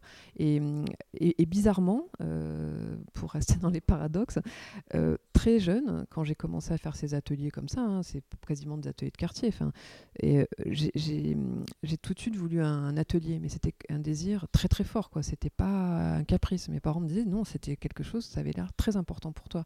Donc j'ai eu un bout de cave, après j'ai eu un bout de garage. C'était compliqué par rapport à, mes frères et sœurs. Enfin, parce que tu as, as, beaucoup de frères et sœurs? Non, j'ai une sœur et un frère, mais du coup, je, prenais un peu plus de place. Enfin, tu vois, je, me souviens que c'était quand même pas si simple. Et je, pense que mes parents, ils ont quand même eu une attitude qui est vraiment euh, généreuse, dans le sens où ils m'ont laissé faire. Ils ont compris que ça avait l'air d'être important pour moi. Et en fait, cet atelier, ce qui est marrant, c'est que j'y faisais des choses, mais finalement, j'étais plus en dehors de l'atelier qu'à l'atelier. Mais j'avais besoin qu'il existe. Et, aujourd'hui, quand on me pose la question de l'atelier, j'y vais pas tous les jours, mais j'ai besoin qu'il existe. Sans atelier, j'y arrive pas. En fait, c'est il faut que je puisse me projeter. C'est ta maison. Il faut que ta maison d'artiste. mais c'est exactement ça. J'en ai parlé avec des amis psychiatres avec lesquels je, je, travaille régulièrement, et bon, ils n'avaient pas l'air étonnés. Et en fait, on est, on est plusieurs. Enfin, j'en parle avec les artistes. C'est une question que je pose assez rapidement. Et on a tous des rapports euh, très différents à l'atelier. Il y en a qui ont besoin d'y aller euh, comme des travailleurs et des travailleuses quoi, à 8 h du matin, ah oui, oui, de manière quotidienne. Qui travaillent tout seuls, d'autres qui travaillent en équipe, euh, comme D'autres ont besoin d'équipe, d'autres. Euh, enfin voilà, c'est très. Moi, j'ai besoin de pouvoir me projeter. Alors après, il y, a un vrai, y a un réel besoin physique. Hein, je veux dire, il y, a plein de choses. Il y a tout le sous-sol qui est rempli. Ah oui, d'accord. Ah, je pourrais regarder mais, tout à oui. mais après, la plupart du temps, j'ai besoin. Voilà, c'est quelque chose de, de. Cette projection, elle est nécessaire. Et j'ai essayé de, en discutant avec d'autres je pense que ça, c'est une forme de, c'est faire aussi exister quelque chose qui est de l'ordre de pas de l'abstrait, mais les artistes, il y a une sorte de fantasme autour de nous que j'arrive pas bien à comprendre et que je ne comprends pas toujours sur le moment ou sur la. Enfin, Souvent, je le comprends plus tard. Je me dis ah oui, en fait, c'est une fausse. Tout le monde a une espèce de fausse idée des artistes, une, une vision très 19e aussi, ah oui, euh, très romantique. on a froid, on a faim, on gagne pas d'argent. Enfin, il y a quand même ce truc toujours autour de. de et, et, tout ça fait que j'ai besoin de me raccrocher aussi, je pense, à quelque chose de physique. D'accord. Là, c'est un peu résumé, donc peut-être que c'est un peu incompréhensible ce que, je raconte. Est-ce que l'artiste, pour toi, c'est un besoin euh, d'exprimer des choses. C'est ça en fait. C'est quoi? C'est un besoin vital? C'est quelque chose, non? Je ne vais pas parler au nom de tous les artistes, mais, chez moi, c'est oui, oui, c'est ça. C'est hein. vital, c'est vital. C'est ça. Mais en tout cas, par rapport à ta question, je pense que les, les, les choses se font naturellement. C'est-à-dire que euh, dès l'enfance, il y avait ce truc très ancré. Je, savais que toute ma vie, enfin, j'avais cette espèce de pressentiment comme les enfants qui disent je veux faire tel métier, tel truc. Moi, je savais que ça ferait partie de ma vie, que ça faisait partie de moi. Ça, il n'y avait aucun doute là-dessus. Maintenant, je pense que on, m'aurait dit est-ce que tu veux être artiste? J'aurais même pas compris la question, quoi. et c'est parce que j'ai étudié l'histoire de l'art et que j'ai commencé à rencontrer des, historiens de l'art, des critiques d'art, etc. Mais c'est marrant, et pas des artistes au début. Oui, mais si, mais c'est ça qui est bizarre. Je pense les artistes, j'en ai rencontré quand même pas mal. Si, si, j'en ai rencontré. D'accord, en faisant tes études. Oui, mais ce qui m'ont encouragé, je dirais que c'est plus les, les gens qui, qui, étaient dans la théorie que les artistes. C'est ça qui est, c'est ça qui est marrant. Et comment on fait pour faire la Parce que après, il y, y, a le côté exécution. Excuse-moi, mais comment tu fais pour briefer euh, des professionnels quand tu es toute jeune euh, artiste Alors, tu vois, euh, plus jeune, je travaillais beaucoup toute seule. Hein. Je bricolais, je, faisais mes trucs de mon côté. Tu faisais oui, des installations dès le début, c'était tout de suite les dessins, après un peu d'installation, un peu. Oui, oui, tout est venu. Les caméras, tu avais une petite caméra vidéo. Enfin, comment tu faisais une caméra, j'avais, j'avais tout ce qu'il fallait quand même. J'avais un appareil photo, donc tout ça. mais tu connaissais au niveau ah technique, quoi. Je veux dire, il fallait faire. Oui, j'avais, j'avais été assistant d'un photographe. Ah bah voilà, mais ça c'est génial. Oui, donc tu faisais des petits stages ou des petits boulots à côté. Oui, j'apprenais des techniques, mais en fait, je pense que j'ai été autonome pendant des années à faire mes trucs, mes petits montages, etc. Et puis après, y a, oui, comment, sur certaines comment on fait pour basculer euh, tout d'un coup comme ça, tu vois euh, Enfin, je veux dire, est-ce que c'était déjà plusieurs années après les études euh, sur Ah l'histoire de non, l'art non, non, non, non, non, c'était pendant, pendant mes études. C'était pendant mes études. pendant des études En fait, donc je commençais à faire des quoi. expos, et puis après, au moment où il a fallu que je prenne euh, une décision par rapport à un poste euh, à l'université, euh, j'ai, euh, C'est à ce moment-là que il a fallu faire un choix. Et euh, en fait, mon directeur de recherche aussi m'a aidé. Enfin, à ce moment-là, j'avais trois, quatre personnes autour de moi qui m'ont dit, mais euh, n'aie pas peur, quoi. Enfin, je, sais pas si c'était de la peur, je, je sais pas ce que c'était, je pourrais pas l'analyser. Bah oui, bah non, mais c'est normal puisque tu fais pas des études. euh, Enfin, c'est ça. Voilà, moi j'avais été formée pour autre chose, j'avais été formée Oui. pour voilà, la recherche, Oui. l'écriture. Et donc, euh, comme ça, on t'a- proposé comment ça, euh, comment ça. Non, mais comme je faisais des petites expos comme ça, un peu pour m'amuser. Mais pour des galeries, c'est pour Non, des- j'avais ah non non, j'avais fait une expo dans un bar. une copine m'avait dit ah moi je connais un- quelqu'un. Ouais, c'est vachement bien ça. Oui, donc c'est bien. Est-ce que tu, préconises pour les jeunes Ah artistes moi je leur dis toujours, vous faites accepter tout.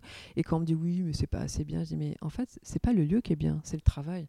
Il faut toujours croire au travail, quoi. toujours. Et moi, on me fait Oui. pas, on fait des réflexions encore aujourd'hui où on me dit oui, mais pourquoi tu acceptes ça? Pourquoi tu as montré dans un lieu aussi nul? Je dis mais moi, c'est le travail. Non, il bah faut que tes lieux, c'est presque très il faut que prestigieux oui mais c'est vrai que j'ai tendance à accepter des parfois des expos euh, pas mais je, je- je suis Moi, toujours je touchée connais- par les invitations Ah oui. qu'on me fait et en- ensuite je, me dis si le travail est assez solide il doit pouvoir exister euh, n'importe où. Et en fait euh, beaucoup de gens sont pas d'accord avec ça. Mais je me souviens j'ai travaillé pendant plusieurs années avec une galerie au Japon. C'est pendant peut-être ça. six ou Ça, sept c'est- ans. C'est eux qui sont venus te et chercher lui il me disait toujours il faut que tu, tu- c'est pas grave le lieu le travail. Il faut montrer. Et en fait euh, je- Oui. il a eu le même discours que j'avais et ça m'a euh, ça m'a conforté et heureusement qu'il a eu ce même discours parce que je me suis sentie moins seule et oui alors au Japon c'était assez marrant parce que j'avais euh, Jérôme Sens m'avait invité à hum, il y a une section de la, la Jérôme foire Sens, euh, pardon, c'est. un, un commissaire d'expo qui était, le, connu, qui ouais. était euh, co-directeur du Palais de Tokyo Ah. avec Nicolas Bourriot quand, quand le Palais de Tokyo, enfin c'est eux qui ont ouvert le Palais de Tokyo. Ah. Et il m'a invité à, à montrer justement la maison malade dont on parlait tout à l'heure à l'Arco parce qu'il y a une section qui est organisée par des commissaires en fait.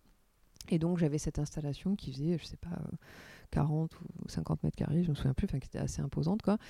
Et euh, il se trouve qu'il y avait une galerie japonaise que j'avais vaguement croisée avant, qui s'était déjà intéressée à mon travail. Et il m'avait dit, ah, peut-être qu'un jour on fera un, un petit projet ensemble. Tu sais, quand ils ont vu l'installation, ils sont venus voir, ils ont dit, c'est ça qu'on veut à la galerie. euh. Et tout d'un coup, je, non, je sais plus, genre six mois plus tard, je faisais une expo avec eux. euh. Donc voilà, c'est pour ça que je dis qu'il y y, a toujours une petite part de chance. Je sais pas très bien comment, comment on peut dire, parce que c'est, voilà pourquoi telle personne est à tel moment, à tel endroit. Voilà. Puis comme parfois, on n'a pas de chance. Et donc, du coup, mais c'est toi qui fais ce travail, j'ai l'impression de te représenter. Enfin, t'as pas d'agent, t'as des galeries, euh, mais t'es- t'es- t'as aucune exclusivité avec une galerie, non C'est ça? Non, et tu après, travailles plus des contrats de confiance en fait. oui, hein. Voilà, exactement. Mais c'est mais ça, c'est vachement bien. Et, et j'ai le sentiment que tu es plus, t'es autant, voire non, tu es plus, plus représenté par des lieux, enfin euh, vraiment des lieux dans toute la France, dans, tout, dans le monde entier, que, enfin des lieux, des musées, quoi. Enfin, je sais pas comment, si on peut appeler ça comme ça, ou des fracs, ou Musées, des centres d'art, voilà. Que, que des, des galeries, non? Enfin, c'est quoi le. Si, au En fait, c'est pas le même travail. C'est que euh, une de, la galerie avec laquelle je travaille, c'est surtout euh, Valérie Bach, la patinoire royale à Bruxelles. D'accord. Et la galerie, elle, euh, elle est là pour vendre, elle est là pour euh, répondre à nos questions. Donc, tu y vas souvent? Euh, Alors, Quand tu là, quand, là, pas là, en ce depuis- moment, mais non. oui, bien sûr, mais Alors, je pensais que j'irais plus souvent, Ouais. mais non, je vais pas si et souvent elle que te ça, fait ce travail de- d'essayer de t'orienter vers. euh, oui, c'est un travail de fond. En fait, bon, déjà, on a une expo tous les deux, tous les deux ou trois ans, donc déjà, ça, ça oblige à être dans un certain rythme. D'accord, qui sera Euh, entièrement différente que ce que tu peux Exactement. proposer. hein, L'idée, c'est de venir avec une nouvelle euh, idée ou un. Alors, il y a des choses qui, c'est la continuité. hein. Oui, On- d'accord. Même quand ça a l'air différent, c'est toujours on tire, on tire des fils. hein. Mais l'idée, c'est quand même ça, d'arriver avec un, un- un nouveau corpus, voilà. Et elle est là pour répondre aux questions, conseiller, euh, s'il faut aider parfois de la production, voir si elle peut aider ou pas. euh, c'est aussi c'est un échange quoi, en permanence. Donc, euh, et puis rien que d'offrir un lieu, c'est quand même déjà énorme. Et ensuite, la galerie, c'est, elle va faire des foires. Donc, les foires, ça permet d'être vu par le plus grand nombre. Euh, Et ça t'y voilà. croit, ça? Enfin, les, les foires, parce que j'en parlais avec Olivier Masmontaille, après chacun a son, sa vision sur la question, mais il pensait que ça coûtait un peu cher. Euh, J'avais lu des articles aussi euh, là-dessus qui disaient que ça commençait à être des, des aberrations au niveau écologique, que tout le monde prenne l'avion et tout ça, machin. Enfin, bon, ah oui, de toute façon, pas, là, on est en train de remettre en question beaucoup de choses. Moi, j'ai pas tellement d'avis. C'est ces grands routes qui sont les biennales, les Oui, foires, etc. voilà. Euh, je pense qu'il y a des choses qui, qui ont. Enfin, Venise, c'est pas mal. Voilà, je par pense qu'il y a des choses qui, qui vont continuer. Il y en a d'autres qu'il va falloir qu'on repense un petit peu. La FIAC, ce qui est étrange, c'est que hum, à la fois, c'est, le, le travail qui a été fait est, est assez fantastique parce que c'est redevenu une des grandes, grandes foires euh, internationales. Et en même temps, quasiment tous les artistes français ont été euh, écartés de la FIAC parce que comme il y a plus de galeries étrangères, finalement, euh, les Français, je sais plus, il y a eu un article il y a quelques jours. Ah, ah oui. Il n'y a pas même pas 30% d'artistes français. Je sais plus, mais, mais je, je sais plus. Il Ouais. faudrait retrouver l'article. Je Ouais. veux pas dire Mais n'importe maintenant, quoi. c'est en, en plus, c'est en. Bah là, du coup, l'édition, c'est en ligne, quoi. Ouais, bon, ça, c'est encore autre chose, ouais, mais, c'est euh, compliqué. Oui, oui, voilà. Je comprends qu'ils veuillent pas annuler, mais en même temps, tous ces trucs en ligne, je, je- Ah oui, ça te dit- personnellement, euh, je- ça te- tu trouves qu'il y a besoin d'être devant, devant pour avoir l'émotion euh, qui va avec pour se. Ah bah pour, moi l'art ça, toi, se, ça se vit, enfin ça se, oui, je, je, je peux pas quoi. Ah je oui, trouve ça très intéressant qu'il y ait des visites virtuelles et tout ça. Bah, c'est important des parce que sinon on peuvent pas se visiterait rien du tout. Oui, il y a mais des gens surtout qui- que là, en ce moment, euh, par les temps qui courent, c'est un peu. Et ça peut être même complémentaire parce qu'on va pas forcément voir les choses de la même manière. Après, moi, l'art, euh, Oui, ça, ça, fait ça tellement partie de ma vie que je peux pas le concevoir. Enfin, même euh, à part le premier confinement qui a été euh, vraiment difficile au point de vue de l'art, Ouais. là, on a quand même accès aux galeries. On il y a des centres d'art qui ouvrent sur rendez-vous. En tout cas, pour les professionnels de l'art, on peut faire un peu ce qu'on Ouais. veut. Enfin, Oui, moi, je ça, continue à avoir des expos. C'est ce qui est très bon pour les galeries ouais. d'ailleurs, le fait de pouvoir rester ouvert parce que ce ne sont pas comme des musées. Oui, alors après, c'est un peu absurde de se dire que finalement, c'est Bah par oui, le biais du commerce qu'on a accès à la culture. Mais enfin, bon, ça, c'est un autre Oui. débat. Oui, oui, oui, oui, tout à fait. Oui, oui, oui, oui, oui. C'est ça qui est. C'est ce que pose de manière humoristique et intelligente la, la galerie Continua en faisant leur épicerie de l'art euh, dans le Marais. Ah, j'ai pas vu ça, d'accord. Mais, génial. C'est euh, actuellement là Oui, oui, c'est Ouais. un commissariat qui a été euh, confié à JR et il y a c'est un Ah. espèce de, Ah oui, de c'est pied de nez. Donc voilà, c'est- dans ce sens, c'est assez marrant. Mais, euh, mais après, euh, ça, ça pose des questions quand même que qu'en ce moment, la- l'accès, en tout cas du, du, public, du grand public, soit, soit à travers les galeries quand même. Mais bon. Après, En, France, hein, parce oui. que je vois aux États-Unis, là, à Seattle, euh, où j'ai vécu, euh, effectivement, je vois qu'il y a des les musées sont ouverts encore, donc ça, cool. Et puis ça dépend. Après, il y a la Floride aussi, mais du coup, la Floride, comme il restait ouvert, il n'y a pas eu la le- Miami le- Ball. oui. Non, Ouais, en fait, c'est- le problème, c'est que toutes ces foires, c'est c'est tellement international que si exposée, les étrangers peuvent pas venir. Oui, il y a longtemps. Ouais. Je travaillais avec une Non, galerie, euh, une galerie de Miami en fait, Barbara Gilman, pendant quelques années, donc c'était marrant. ouais. Et c'est eux qui sont venus te chercher, comme d'habitude? Comment ça s'est passé? Oui, alors pff, après je me me souviens plus trop, mais c'est par des. C'est très euh, particulier, soit c'est par des connaissances, soit par. Ouais. euh, moi j'ai travaillé longtemps avec une galerie à New York quand même, d'abord avec Ah oui. une première qui s'appelait ils vont à Nicolai Mi- Fine ils Art, vont à après avec Florence Lynch, oui, il y a des échanges, enfin il y a des.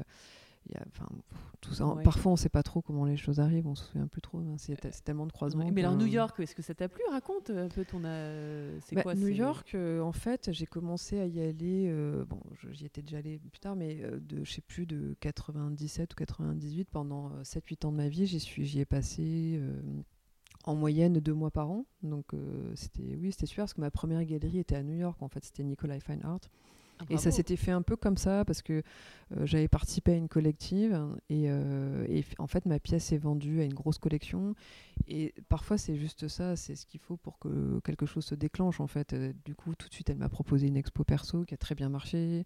On a fait quand même beaucoup d'expos ensemble. Et puis après j'ai changé de galerie, je suis, je suis allée chez Florence Lynch et elle on a travaillé je sais pas 7-8 ans à peu près ensemble. Bon, après, finalement, son immeuble a été transformé en appartement, donc elle n'a pas continué euh, de la même manière. Elle, elle s'est reconcentrée sur de la peinture et tout ça, donc ça n'a pas, ça a pas pu continuer. Mais voilà, c'est tout ça, c'est des histoires de flux. hein. De toute façon, euh, on travaille quelques années avec quelqu'un, puis après avec d'autres, euh, c'est comme ça. Donc les foires, euh, moi, je sais pas trop quoi en penser. Je pense qu'il y a des choses qui sont nécessaires quand même. Mais après, pour les artistes, c'était devenu trop parce que, en fait, les gens n'allaient plus vraiment dans les galeries.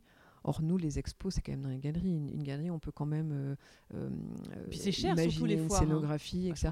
C'est très cher. élitiste, donc ça veut dire que Alors après, ça c'est voilà. euh, Alors ça c'est le problème de la galerie entre guillemets, mais c'est vrai que pour des artistes, euh, bon tu parlais d'Olivier, euh, je connais pas trop les prix d'Olivier, mais euh, des, des artistes comme moi et tout ça c'est compliqué parce que ils vont, c'est pas avec nous qu'ils vont rembourser euh, Ah. les stands euh, au Grand Palais quoi, c'est impossible. Donc forcément ils vont choisir des artistes qui vendent plus cher. Donc de fait ça élimine des gens d'un certain niveau et d'une certaine génération, etc. Donc oui c'est compliqué toute cette histoire de foi. Mais euh, ça, ce serait plutôt aux galeries qu'il faudrait demander. Nous, il y a des choses très bien parce que, par exemple, à l'Arco, je sais plus, il y a 70 000 visiteurs euh, dans le week-end ou je sais pas quoi. Donc, moi, quand j'ai montré la Maison Malade, c'était fantastique parce qu'après ça, j'ai eu plein d'invitations, j'ai eu plein d'articles, etc. Ça aurait jamais eu le même impact dans une galerie à Paris. Enfin, soyons clairs. Mais ensuite, ce qui est très dur, c'est que finalement, les gens nous réduisent euh, à la foire. Et j'ai des collectionneurs, même des collectionneurs qui sont très impliqués dans l'art, qui, qui, s'intéressent à mon travail, tout ça, qui ont une vision complètement biaisée de mon travail, parce qu'ils ne voient que ce que je montre sur les foires. Et c'est pas forcément euh, ah représentatif de mon travail. D'accord, oui, enfin, parce qu'il n'y a pas la scénographie, il n'y a pas les wall painting. Moi, je fais beaucoup de wall painting, et il y, a quelques jours, un galeriste m'expliquait une technique, et je dis, tu sais, j'en fais beaucoup de wall painting, ça fait des années, et en fait, il avait aucune idée, mais parce qu'en fait, euh, les gens... des, fresques murales, le wall. Ouais, ouais, les, gens n'ont pas le temps ah, d'aller. oui, oui, j'en fais beaucoup ah, depuis des années. Ouais, je fais des grandes formes euh, abstraites, colorées, qui reprennent des formes de gélules comme ça, que j'ai reprises dans des catalogues, etc. Mais en fait, les gens, c'est pas leur faute, ils n'ont pas le temps d'aller dans toutes les galeries, ils n'ont pas le temps d'aller dans les centres d'art, les musées, etc. Mais du coup, euh, ce, beaucoup de gens qui sont en région, par exemple, me disent bah, nous, on vient qu'une fois euh, à Paris par an, c'est au moment de la FIAC. Mais du coup, c'est voilà, complètement biaisé parce ah que nous, on n'aura pas forcément l'expo au moment de la FIAC. Et, le fait des réseaux sociaux avec l'art, qu'est-ce que tu en penses euh, voilà, oui, que maintenant, un artiste, euh, parfois, s'il peut être assez bon, euh, peut-être qu'il peut se faire découvrir sur Instagram. Ah est-ce qu'il peut vendre en ligne? Enfin, oui, d'après toi. Après, bon, ça dépend des, ça dépend de, ça dépend du, type d'art, j'imagine, parce que mm. toi, c'est un peu conceptuel, donc, enfin, ça dépend. Enfin, à part tes fresques murales, mais alors moi, je, pour être totalement honnête, si je répondais de manière euh, très spontanée là, je j'aime pas beaucoup les réseaux sociaux. Quoi. Oui, oui, tu disais. Oui, si ça pouvait disparaître demain, je serais très heureuse. Pourtant, Instagram, enfin, tu vois, voilà. Mais euh, il y a beaucoup de gens qui m'ont dit non mais tu peux pas, tu peux pas, tu peux pas. Et puis c'est vrai que tout d'un coup, tu crées un, un creux générationnel. Et c'est vrai que j'ai un peu répondu comme ça aux questions de la fille d'une amie et le premier truc qu'elle avait fait, c'était aller voir mon Insta et elle avait dit à sa mère Tu diras à Jeanne que ça va pas du tout. Mais là, ça va vraiment pas du tout. Ah bon? Ah bon? Et je m'étais dit Tiens, c'est marrant parce que c'est il y a quelques mois. quoi. Et en fait, j'ai gagné une petite bourse. Euh, avec, euh, avec une amie qui travaille justement dans la communication à travers les réseaux sociaux. C'est une petite bourse avec l'Institut français euh, New York qui, euh, pour, pour promouvoir les projets en réalité virtuelle ou, enfin, ou, nouvelles technologies. Et donc, on a eu cette petite bourse hein, qui n'était pas grand-chose, mais en tout cas, du coup, je lui ai confié le, développement pendant, je euh, je sais plus, deux ou trois mois. Quoi. Ah, et là, tout le monde me disait. Euh, voilà. parce que moi, je vois tout le monde m'a dit Ça y est, Jeanne, tu as enfin compris comment fonctionne Instagram, mais bravo et tout. Je là. Eh, eh, sérieusement, vous avez vu ça Je suis trop forte. Et en fait, je dis Non, mais c'est parce que c'est pas moi qui les gère, en fait. et là, depuis qu'elle s'en occupe plus, c'est retombé. Mais bon, là, c'est ma mission quand même. Euh, j'essaie d'être un petit peu plus.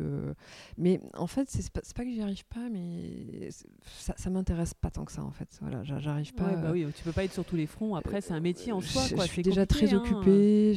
oui, enfin, j'ai l'impression que les gens peut-être confondent influenceur. Euh, quand tu es influenceur, tu es influenceur, tu fais ça tout le temps. Et artiste qui est sur Instagram mais qui n'est pas un influenceur, donc forcément qui est. Enfin, voilà. Bah après, des gens comme Orlan, ils ont quelqu'un qui s'occupe de ça. C'est pas.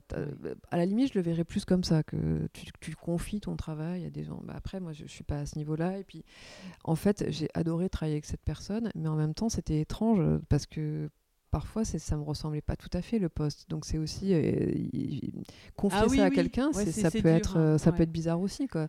Donc là sur une période donnée sur un projet très précis etc c'est une chose. Après le confier à quelqu'un de manière plus euh, générale c'est ça c'est voilà c'est compliqué je trouve quand même. Mais donc tu penses pas qu'on puisse qu'on puisse vendre tu vois les places de marché genre Artsper enfin les, les, trucs de où tu vends en ligne est-ce que tu vendu. Alors ça, c'est les galeries qui sont encore chose. Ah oui, c'est, ça, c'est les galeries. Donc toi, ça te pose pas de problème. J'ai, même eu le prix Artsper euh, Philips. Euh, ah oui, oui j'ai lu, j'ai lu. Pardon, mais, en plus ça, moi, j'avoue que je suis jamais en contact avec eux. Et c'est vraiment plutôt les galeries qui gèrent. D'accord, c'est galeries. Donc voilà, chacun son travail. Pour moi, rien n'est. Enfin. Mm. c'est un peu ce qui est bien c'est de travailler tous ensemble les réseaux sociaux je veux pas non plus diaboliser les réseaux oui, sociaux bien sûr. c'est Surtout parfois, avec. Bah, de toute façon, euh, moi, je poste ce qu'il y a à poster. Voilà, j'essaie de, de, faire le truc. Mais euh, pour certaines choses, c'est très très bien. Même, même ne serait-ce que pour retrouver des gens, des coordonnées, etc. Euh, mais après, vraiment, la réflexion autour des réseaux sociaux et tout, ça m'intéresse pas. Et puis, je m'en méfie beaucoup parce que l'espèce de, de, de, de, faux engagement qu'il y a, etc., sur les réseaux sociaux, ça, ça me fait assez peur. Après il faut pas oublier que les réseaux sociaux, hashtag MeToo, c'est les réseaux sociaux. Et ça, c'est quand même fantastique ce qui est en train de se passer. Ah, Socialement, on est en train de ah vivre une révolution. Oh, et, euh, et, en fait, euh, cette révolution, ces révolutions, parce qu'il y en a plusieurs, n'auraient pas été possibles sans ça. et, et, ça, il faut pas, il faut, faut pas le minimiser. Enfin, c'est juste énorme ce qui est en train de se passer sur le hashtag inceste, etc., etc. Quoi et les balances ton port et, et, tout ce que tout ce qu'on connaît. Et donc, est-ce que tu trouves que aussi dans le milieu de l'art euh, visuel, ça aussi c'est c'est quelque chose que tu as constaté, euh, je veux dire en dehors de la misogynie, du fait que euh, les hommes décident, c'était des choses pour les hommes, etc. tu trouves qu'il y a eu dans ta carrière des gens qui t'ont proposé des trucs et qui t'ont dit ouais mais en échange ah oui, oui, bien sûr. Mais euh, c'est moins lourd que ce qui, est, ce qui est vrai dans les autres milieux est vrai dans l'art. Après, ce qui est décevant, c'est que je pense que quand on, en tout cas, là, je vais parler pour moi, mais en, en allant vers euh, l'histoire de l'art, vers l'art, etc., je, pense que je, m'étais dit euh, que c'était un endroit qui avait l'air quand même très protégé parce que on se dit tiens il y a plein de gens qui réfléchissent qui théorisent et je pense que j'avais un ah peu fantasmé tout ça. Euh, après tu, tu, retombes un petit peu tu déchantes un petit peu quoi mais ah oui. la ah, donc c'est un peu genre Sciences Po tout ça quoi. Enfin c'est un peu les mêmes oui mais euh, après la chance qu'on a c'est qu'on peut aussi choisir sa famille à l'intérieur alors, de temps en temps, on fait une mauvaise rencontre hein, et c'est très dur. Ça, peut mettre, euh, voilà, on peut mettre longtemps pour s'en remettre. Mais on peut aussi choisir des gens. Il y a extrêmement de gens euh, bienveillants, euh, intelligents et qui font que bah, on est content de se lever le matin et de faire des projets, etc. Donc, je veux pas noircir le tableau. Après, c'est réel, il y a, y, a, y a, du harcèlement sexuel, il y a, y a, des choses très, euh, très euh, dures et même euh, harcèlement sexuel, là je, je reste poli, poli parce qu'il y a clairement des viols dans les écoles d'art et il faut oh arrêter de, de, faire comme si ça n'existait pas. Il y a des filles qui ont porté plainte, on, a, on leur a demandé de retirer leur plainte. Il y a beaucoup de, de, directeurs et de directrices qui continuent à fermer les yeux parce que moi j'entends des trucs à travers mes stagiaires que je trouve juste mais dingue. Et donc tu les tu les tu les euh, tu les encourages euh, à aller euh, porter plainte, enfin à aller à se battre. On encourage d'une certaine manière parce que c'est facile de dire aux gens on va porter plainte. après tu es jeté en pâture à la justice et on sait que de toute façon encore aujourd'hui personne ne fait rien contre ça. Le harcèlement tout ça n'existe pas. Enfin tout le monde tout le monde le nie hein, donc donc tu trouves qu'il faudrait encore d'autres quelques autres livres notamment peut-être dans le milieu de l'art pour faire bouger les choses au même que, euh, que, Moi, j'attends euh, rien de, de, de, de, précis, mais justement, on parlait des livres qui changent ta vie. Alors, parfois, c'est l'écriture qui change ta vie, parfois, c'est le fond. Et le livre de Kouchner que j'ai lu là, euh, je l'ai lu tout de suite, hein, mais c'est. Voilà, tu, tu peux pas. Tout d'un coup, ben, tu, tu, relis des histoires qu'on a pu te raconter, et tu. Et tu voilà, c'est ça, ça te remet en question en permanence. Je veux dire, le consentement, c'est pareil. tous les bouquins qui sont, qui sont, sortis, bah oui, c'est. Et c'est terrifiant parce qu'en fait, ça tout d'un coup, toi-même, tu peux plus fermer les yeux. Et, tu vois, on, surtout pour tes enfants, après, tu te dis, mais attention, faut, pour tes enfants, mais, enfants en garde, mais pour toi-même aussi. Tu vois, on, a toutes mis des, dossiers euh, par-dessus pour euh, oublier, pour faire comme si on n'avait pas très bien compris ce qui s'était passé dans notre enfance, dans notre adolescence, euh, puis dans le milieu professionnel. Et tout d'un coup, quand on lit ce genre de bouquin, on se dit, bah, je, je peux pas faire comme si ça n'avait pas existé. En fait, c'est pas possible. Et ça, c'est horrible. Et moi, j'ai plein de copines qui m'ont dit, mais Jeanne, je, je peux pas le lire, en fait. Parce que moi, ce que j'ai enterré, si je le déterre, c'est là, ça va m'embarquer dans des. Voilà, je peux pas. Ah, c'est horrible. Et c'est horrible parce que je suis d'accord. Après, il y a les générations qui, qui arrivent et, pour les protéger, tu dis qu'il faut peut-être dénouer des nœuds. Absolument, pour, euh, absolument. Il mm. faut faire la prévention. Et moi, je pensais même à l'école, que je trouve qu'ils ont un une responsabilité là-dessus, quoi, quand on en parlait. Moi, je trouve que. Mais presque euh, trop, parce qu'il y en a qui essaient, et c'est très difficile de, de, de, savoir euh, quoi faire de cette matière, parfois qu'ils arrivent à obtenir, et parce qu'on les laisse pas, on les laisse pas faire non plus. Hein. Enfin, c'est très, tout ça est très policé, très. Euh, mm. Mais justement, après, je pense qu'on peut avoir ce rôle. Alors nous, en tant qu'artistes, euh, tout à l'heure, quand j'ai de toute façon être artiste, c'est politique et être une femme artiste encore plus. Euh, à travers euh, mon travail, j'essaie de parler de ces choses-là. Quand je fais les arbres généalogiques, il y a souvent un ton un peu comme ça. Ah oui, quand tu dis avec les pathologies des, voilà, des, les, de la j'ai remplacé les noms par des pathologies, mais en fait, je parle de ça aussi. Je parle de, de tous ces mots qu'on se trimballe, de, de, de, tous les mensonges qui, qui voilà, qu'il y a de génération en génération dans les familles, etc. Et c'est tout, ces, tout ça qu'il faut essayer à ah, faire. J'avais pas lu comme ça, mais maintenant que tu le dis, oui, c'est très intéressant quoi, quand on voit de père en fils, etc. C'est ce que tu veux dire. quoi. C'est des pathologies qui reviennent et on sait pas d'où qui ça reviennent vient. Et que parfois, bon, il y a, tout, y a toutes les thérapies familiales et puis les thérapies qu'on fait justement euh, où on essaie de, de, de, couper. Hein. Il y a une génération qui décide de, de faire quelque chose pour couper ce truc. Alors, tu, tu défais des nœuds et t'en refais ailleurs. Hein, mais... mais... défaire des nœuds, c'est quand même. Euh, c'est l'idée, quoi. C'est quand même l'idée. oui, oui, oui, Non, mais alors, et donc pour toi, Qu'est-ce que tu aimerais Enfin, euh, euh t'aimes, que ton art fasse réfléchir C'est ça en fait, hein, euh, qu'on, se trouve des, des, des, points communs avec tes œuvres, enfin qu'on se retrouve dans tes œuvres. C'est ça en fait ce que tu cherches à faire. Hein, c'est ça à travers tes œuvres d'art ou de montrer des, des angles, des aspects, de refléter la société. En fait, c'est ça que tu veux faire euh, Oui, c'est en fait travail d'artiste? Après, je, je, je, cherche même pas à, faire quoi que ce soit. Chaque personne va aller. Ah oui, va, euh, réagir euh, différemment, oui. Oui, parce qu'on on mm. peut avoir envie aussi que l'art soit juste décoratif. Ou, ah, toi, ça te choque pas? Non, pas du tout. Je, pense qu'il faut accepter que les gens s'arrêtent là où ils ont envie de s'arrêter.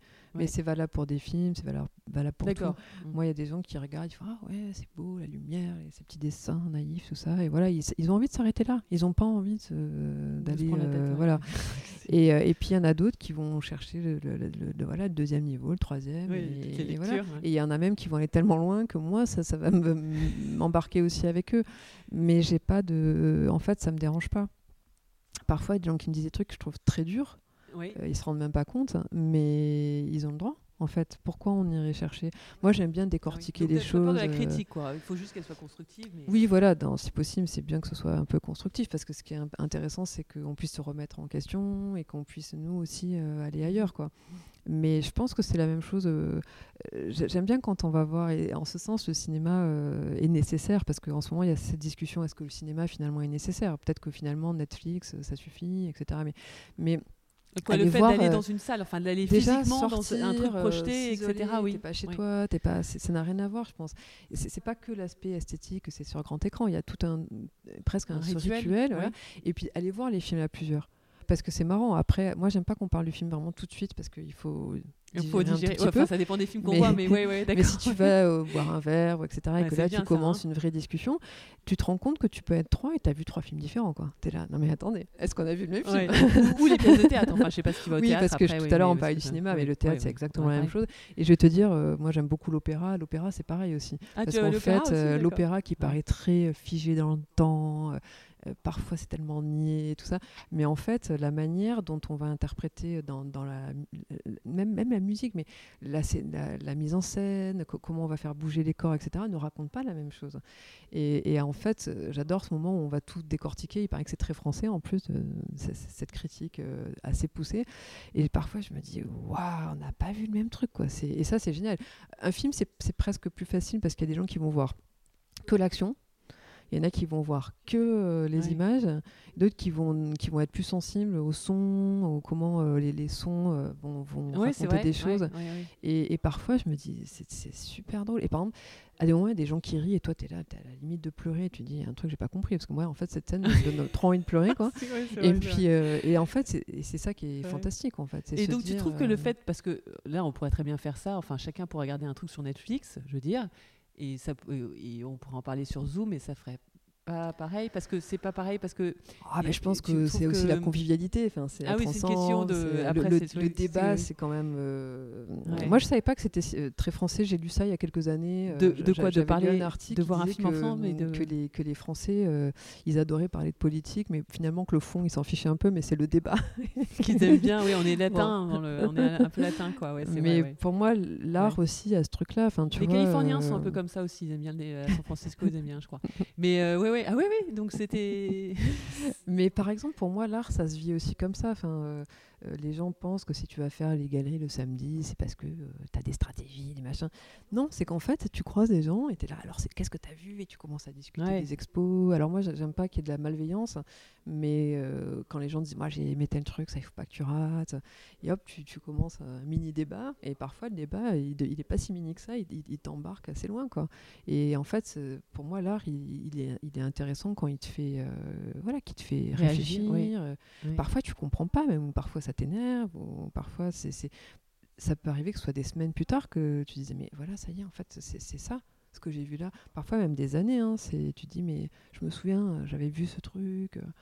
Donc est-ce que tu te fais des euh, mood boards un peu pour toi, pour tes trucs, ou c'est plutôt dans la tête quoi? C'est plutôt euh, tu, tu, réfléchis, tu vois un truc et tu le mets dans, mm. dans un côté de ta oui, tête. Oui, c'est plutôt comme ça. Plus hein. jeune, je prenais des notes et tout ça parce que euh, tu es face à l'infini. Enfin, il y a tellement de trucs, de propositions. Tu te dis mais je vais jamais y arriver. Enfin, je connais rien, rien. Alors aujourd'hui, je connais rien, rien. Mais tu, tu, te crées des, des voilà, as des repères. C'est un peu, tu connais jamais parce qu'en fait, non seulement, enfin, il y a, y a plein d'artistes déjà rien qu'en France, mais il y a aussi tous ceux qu'on connaît pas à l'étranger, quoi. Et ensuite, il y a les nouvelles générations. Oui. Et qu'est-ce que tu qui débarquent justement et qu'est-ce que tu en euh, penses de ces nouvelles générations? Est-ce que tu leur ah bah tu vois là il y a quelques jours je, je, passais comme ça dans une galerie et j'étais assez bluffée par une expo assez pop enfin je sais pas des, formes qui étaient drôles et je me suis dit c'est super enfin je, crois qu'il avait 24 ou 25 ans l'artiste et j'ai pas d'avis sur une, une, génération parce que je trouve ça trop euh, réducteur quelque part. Je pense qu'il y a des, des, artistes en plus qui sont très jeunes mais qui vont avoir un travail qui va faire référence à des choses euh, ben, qu'on connaît. Oui, oui, oui, voilà, et puis d'autres qui vont arriver avec des choses très différentes. Bon, après, c'est aussi beaucoup de, de cycles, hein, donc il y a des choses qui reviennent. Mais je pense que c'est. Enfin, de toute façon, les, plus, les anciens euh, nourrissent les, plus jeunes et vice-versa. Hein, mais je pense que de toute façon, je, je, je je vais moins, je vais moins facilement aller au salon de Montrouge et tout ça pour voir justement une génération, parce que je pense qu'en fait, euh, ça m'intéresse pas tant que ça. Ce qui m'intéresse, c'est de passer euh, d'un artiste de 80 ans à tout d'un coup un de 25 ans euh, dans la même journée et, et, sans, sans, le savoir forcément. D'accord. Donc tu as plus au salon premier, Montrouge maintenant? Si. Ah oui, c'est pas ça, c'est que je j'ai pas ce, Il y a des gens qui ont une espèce de soif de découvrir les jeunes et tout ça. Oui, voilà. Moi, ah, ça, ça m'intéresse pas. les jeunes, c'est découvrir de l'art en règle Voilà, c'est l'art qui m'intéresse. Tu veux pas aller juste voir des jeunes cibler jeunes Non, non ça m'intéresse pas du tout, quoi. D'accord. Ce qui m'intéresse, c'est que tu d'un coup, tu vas croiser un travail et, waouh. Ça, va te, ça va te parler en fait. C'est ça que et tu parfois, parfois, tu es hein. super étonné parce qu'il y a quelque chose qui te paraît très mature et justement, tu te rends compte que c'est quelqu'un qui a 25 ans. et puis il y a des trucs où tu te dis, euh, oh là là machin. Enfin, en fait, tu es, tout le temps surpris. Parfois, moi, je vois des, des, des, expos et je me dis, waouh, c'est hyper, enfin, voilà, c'est hyper jeune, ça, ça, ça, me parle vraiment euh, par rapport au sujet euh, actuel, etc. Et puis, c'est quelqu'un de plus de 80 ans, en fait, quoi. Et là, ça me, je, trouve ça fascinant parce que tu as des artistes, tu te dis, à, ces âges-là, ils arrivent encore à se renouveler, ils arrivent encore à. à Donc, c'est ce que tu recherches à faire indéfiniment, toi c'est de rester un peu à l'écoute. Oui, je pense qu'être des éponges, c'est une image que j'aime parce que je pense qu'on est vraiment des éponges de, tout ce qui. C'est pour ça que j'aime bien le mot. Euh, l'approche émotionnelle parce qu'en fait c'est ça c'est qu'on absorbe plein de choses mais comme comme tout le monde on mais tu collectionnes toi alors tu collectionnes ou pas? Collectionner serait un bien grand mot mais j'aime beaucoup les échanges j'aime vivre avec les œuvres des autres donc euh, d'accord donc qu'est-ce que mais qu'est-ce que tu recherches maintenant? Parce que l'espace est limité ou alors est-ce que tu changes est-ce que tu en mets euh, quelque ah, part? L'espace est, limité donc là en ce moment je ne change rien mais euh, comment tu oui comment tu fais tu sais pour moi ça fait partie de la maison donc c'est très organique hein, la maison pour moi elle elle, elle elle, existe quasiment comme une tierce personne. Donc parfois on l'aime, parfois on l'aime pas. Elle est trop grande, elle est trop petite. Euh, ça dépend des jours. Elle, varie. Elle est trop mmh. sombre, elle, est claire. Elle est, Donc tu vas changer quelque chose. Et, je pense beaucoup que ranger, c'est ranger ta tête. Je suis beaucoup dans des choses comme ça, dans des philosophies aussi, feng shui, etc. Ouais, bien le Marie Kondo euh, euh, Moi j'aime beaucoup tous ces. Et en fait, sans y aller complètement, parce que alors là, je pense que tu deviens fou, parce que là, il faut pas, il faut pas l'est, il faut pas le truc, il faut pas la fenêtre là. Enfin, c'est très compliqué. Mais de manière plus distancié, c'est quelque chose que je trouve assez fascinant. Et je pense qu'on fait vraiment corps avec sa maison. Et que et changer justement l'accrochage, c'est. Je change tout le temps en fait. Il y a des mhm. clous. et hop, ah, hop, pas, mais t'as pas les perches, enfin comme les galeries, tu sais, où tu mets comme ça, ça te permet bon, ça, un peu ça, ça, se fait, ça se fait plus tellement. Hein. C'est que dans ah certaines galeries. Hein. Ah non, ça serait plus dans des maisons de vente ou des choses comme ça, mais mhm. encore. J'ai un ami collectionneur, il, il, fait ça, mais euh, c'est marrant. Oui, bon, personnellement, enfin, moi, pas trop, je préfère avoir des clous échangés. D'accord. Et donc, du coup, est-ce que tu es comme la Camille... bonne marque du tableau Oui, c'est ça, exactement. Est-ce que tu éclaires aussi tes œuvres ou pas pas particulièrement, tu vas pas ah, mettre je vais faire un peu attention, mais non, non, non, non. non je... ah, oui, ce qui m'intéresse, c'est de vivre avec, et je fais des, des, des, des, des, rencontres très étranges aussi entre les choses, et puis tu, tu te réappropries, et puis euh, euh, je vis avec. Par exemple, j'ai une sculpture qui est une table de nuit, parfois elle devient euh, une table de, de, de salon. Ah oui, excellent, ça j'adore ça. Ouais, ah oui, donc tu vas voir cette idée-là Oui, enfin, je. tout d'un coup, c'est. Une, ouais, une fois, tant que tu dénatures pas l'œuvre, parce que alors je suis très respectueuse des artistes quand même, après tu vis avec. Oui. Donc, euh, il faut, tu peux la sacraliser, chacun déjà, chacun fait ce qu'il veut, mais vivre avec, c'est fort. Quoi. Mais, enfin, mais pour toi, c'est c'est ton quotidien. C'est l'artiste ou c'est l'œuvre d'art? Parce que toi, justement, qui en, qui en fréquente des artistes, est-ce que justement, il y, a des, y y a œuvres que tu adores et tu rencontres l'artiste et tu dis. euh, Enfin, on en parlait avec Camille, c'est pour ça que ça m'amusait. Quoi. Après, tu dis, euh, non, j'aime moins l'œuvre maintenant que j'ai rencontré Ah, c'est l'artiste. très compliqué. Ou la c'est différence, où justement, il y a mm. des œuvres que t'aimes pas trop, mais tu rencontres l'artiste et tu trouves que c'est des gens très.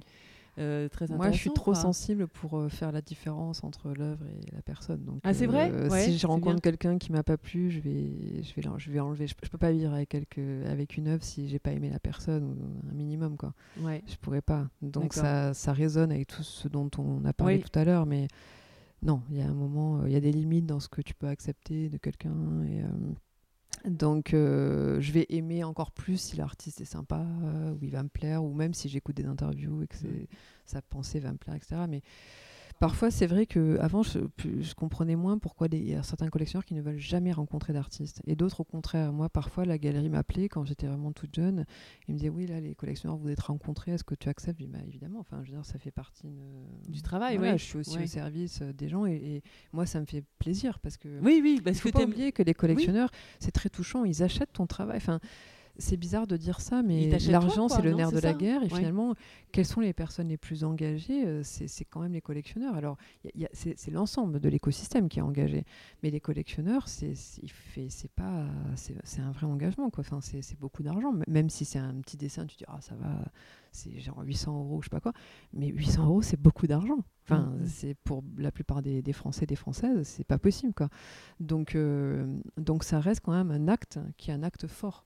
Euh, et donc maintenant, je comprends, je me dis, bah oui, en fait, euh, il y en a qui ont besoin de, savoir qui est derrière ça, et d'autres qui veulent surtout pas savoir parce qu'ils savent que justement, s'ils sont déçus, ils vont devoir décrocher. Donc il y en a, parfois, je vois, ils font, euh, les galeristes ou les gens présentent, et puis ils font, ok, bonjour, on est très contents, et pop, pop, pop, ils partent comme ça. et après, on me dit, oui, non, mais tu sais, ils veulent pas rencontrer les artistes. Et maintenant, je le comprends. Parce qu'en fait, ça m'est arrivé, moi, d'être déçu par des gens et de devoir euh, décrocher des choses parce que vraiment, tu peux pas vivre au quotidien avec ça. Quoi. Ah, carrément à ce point-là. Mais Ah pour ouais, toi, avant tout, une œuvre, enfin, euh, en dehors de l'artiste, ce qu'il représente, euh, une œuvre avec une œuvre, une œuvre que tu veux acquérir. C'est surtout maintenant parce que tu as tes, tes murs qui sont pleins, etc.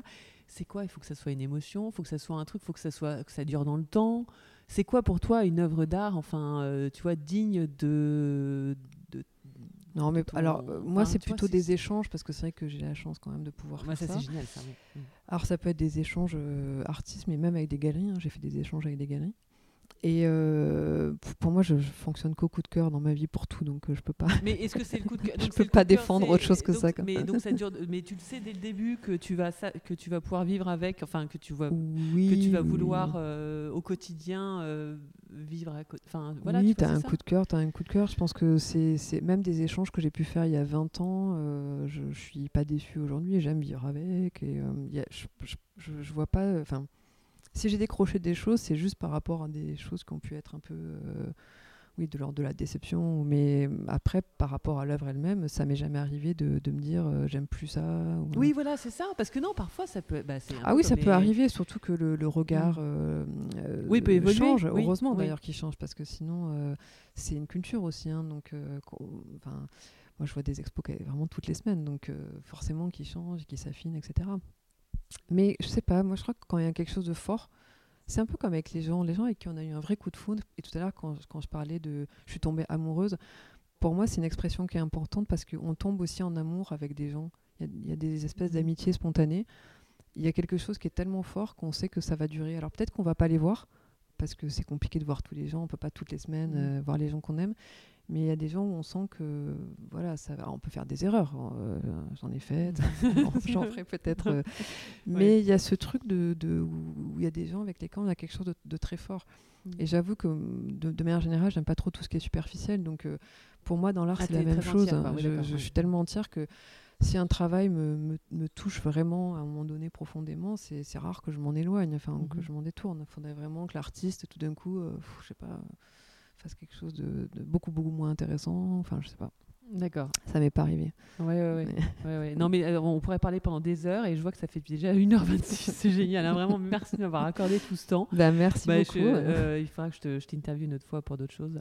Mais euh, merci, hein, Jeanne. Et donc, du coup, qu'est-ce qu'on peut te souhaiter? Parce que euh, tu fais un peu ce que la fin de. Non, toi, ça t'impacte pas trop, en fait. Si, quand même un petit peu. ça si, que- m'impacte Enfin, un si, peu parce que comme les tout gens le peuvent pas voir ton monde. travail. Enfin, en dehors de la, en dehors de Mais virtuellement. en fait, j'ai deux expos qui sont fermées. Donc, Mhm. une dont on parlait tout à l'heure à l'Ardenum, donc qui est sur deux sites, Ardenum et CBA à Avignon, qui a été prolongée. Elle a été ouverte une semaine, et donc j'ai eu la chance quand même de pouvoir faire le vernissage et tout ça. Et, et elle sera, elle, elle est prolongée jusqu'à fin juin. Donc, d'ici là, euh, on d'ici espère, là, on on prie espère, voilà. ça ouais. Et ensuite une autre au musée Fabre et qui a été ouverte trois semaines et qui devrait aussi être prolongée mm, peut-être jusqu'à cet été, voire plus. euh, on est, on, est, on est tous d'accord parce qu'après, ce qui est un peu compliqué, c'est toutes les histoires de planning qui n'arrêtent pas de changer parce que en fait, avec ces deux expos, j'ai énormément de choses qui sont euh, coincées entre guillemets euh, dans des lieux fermés.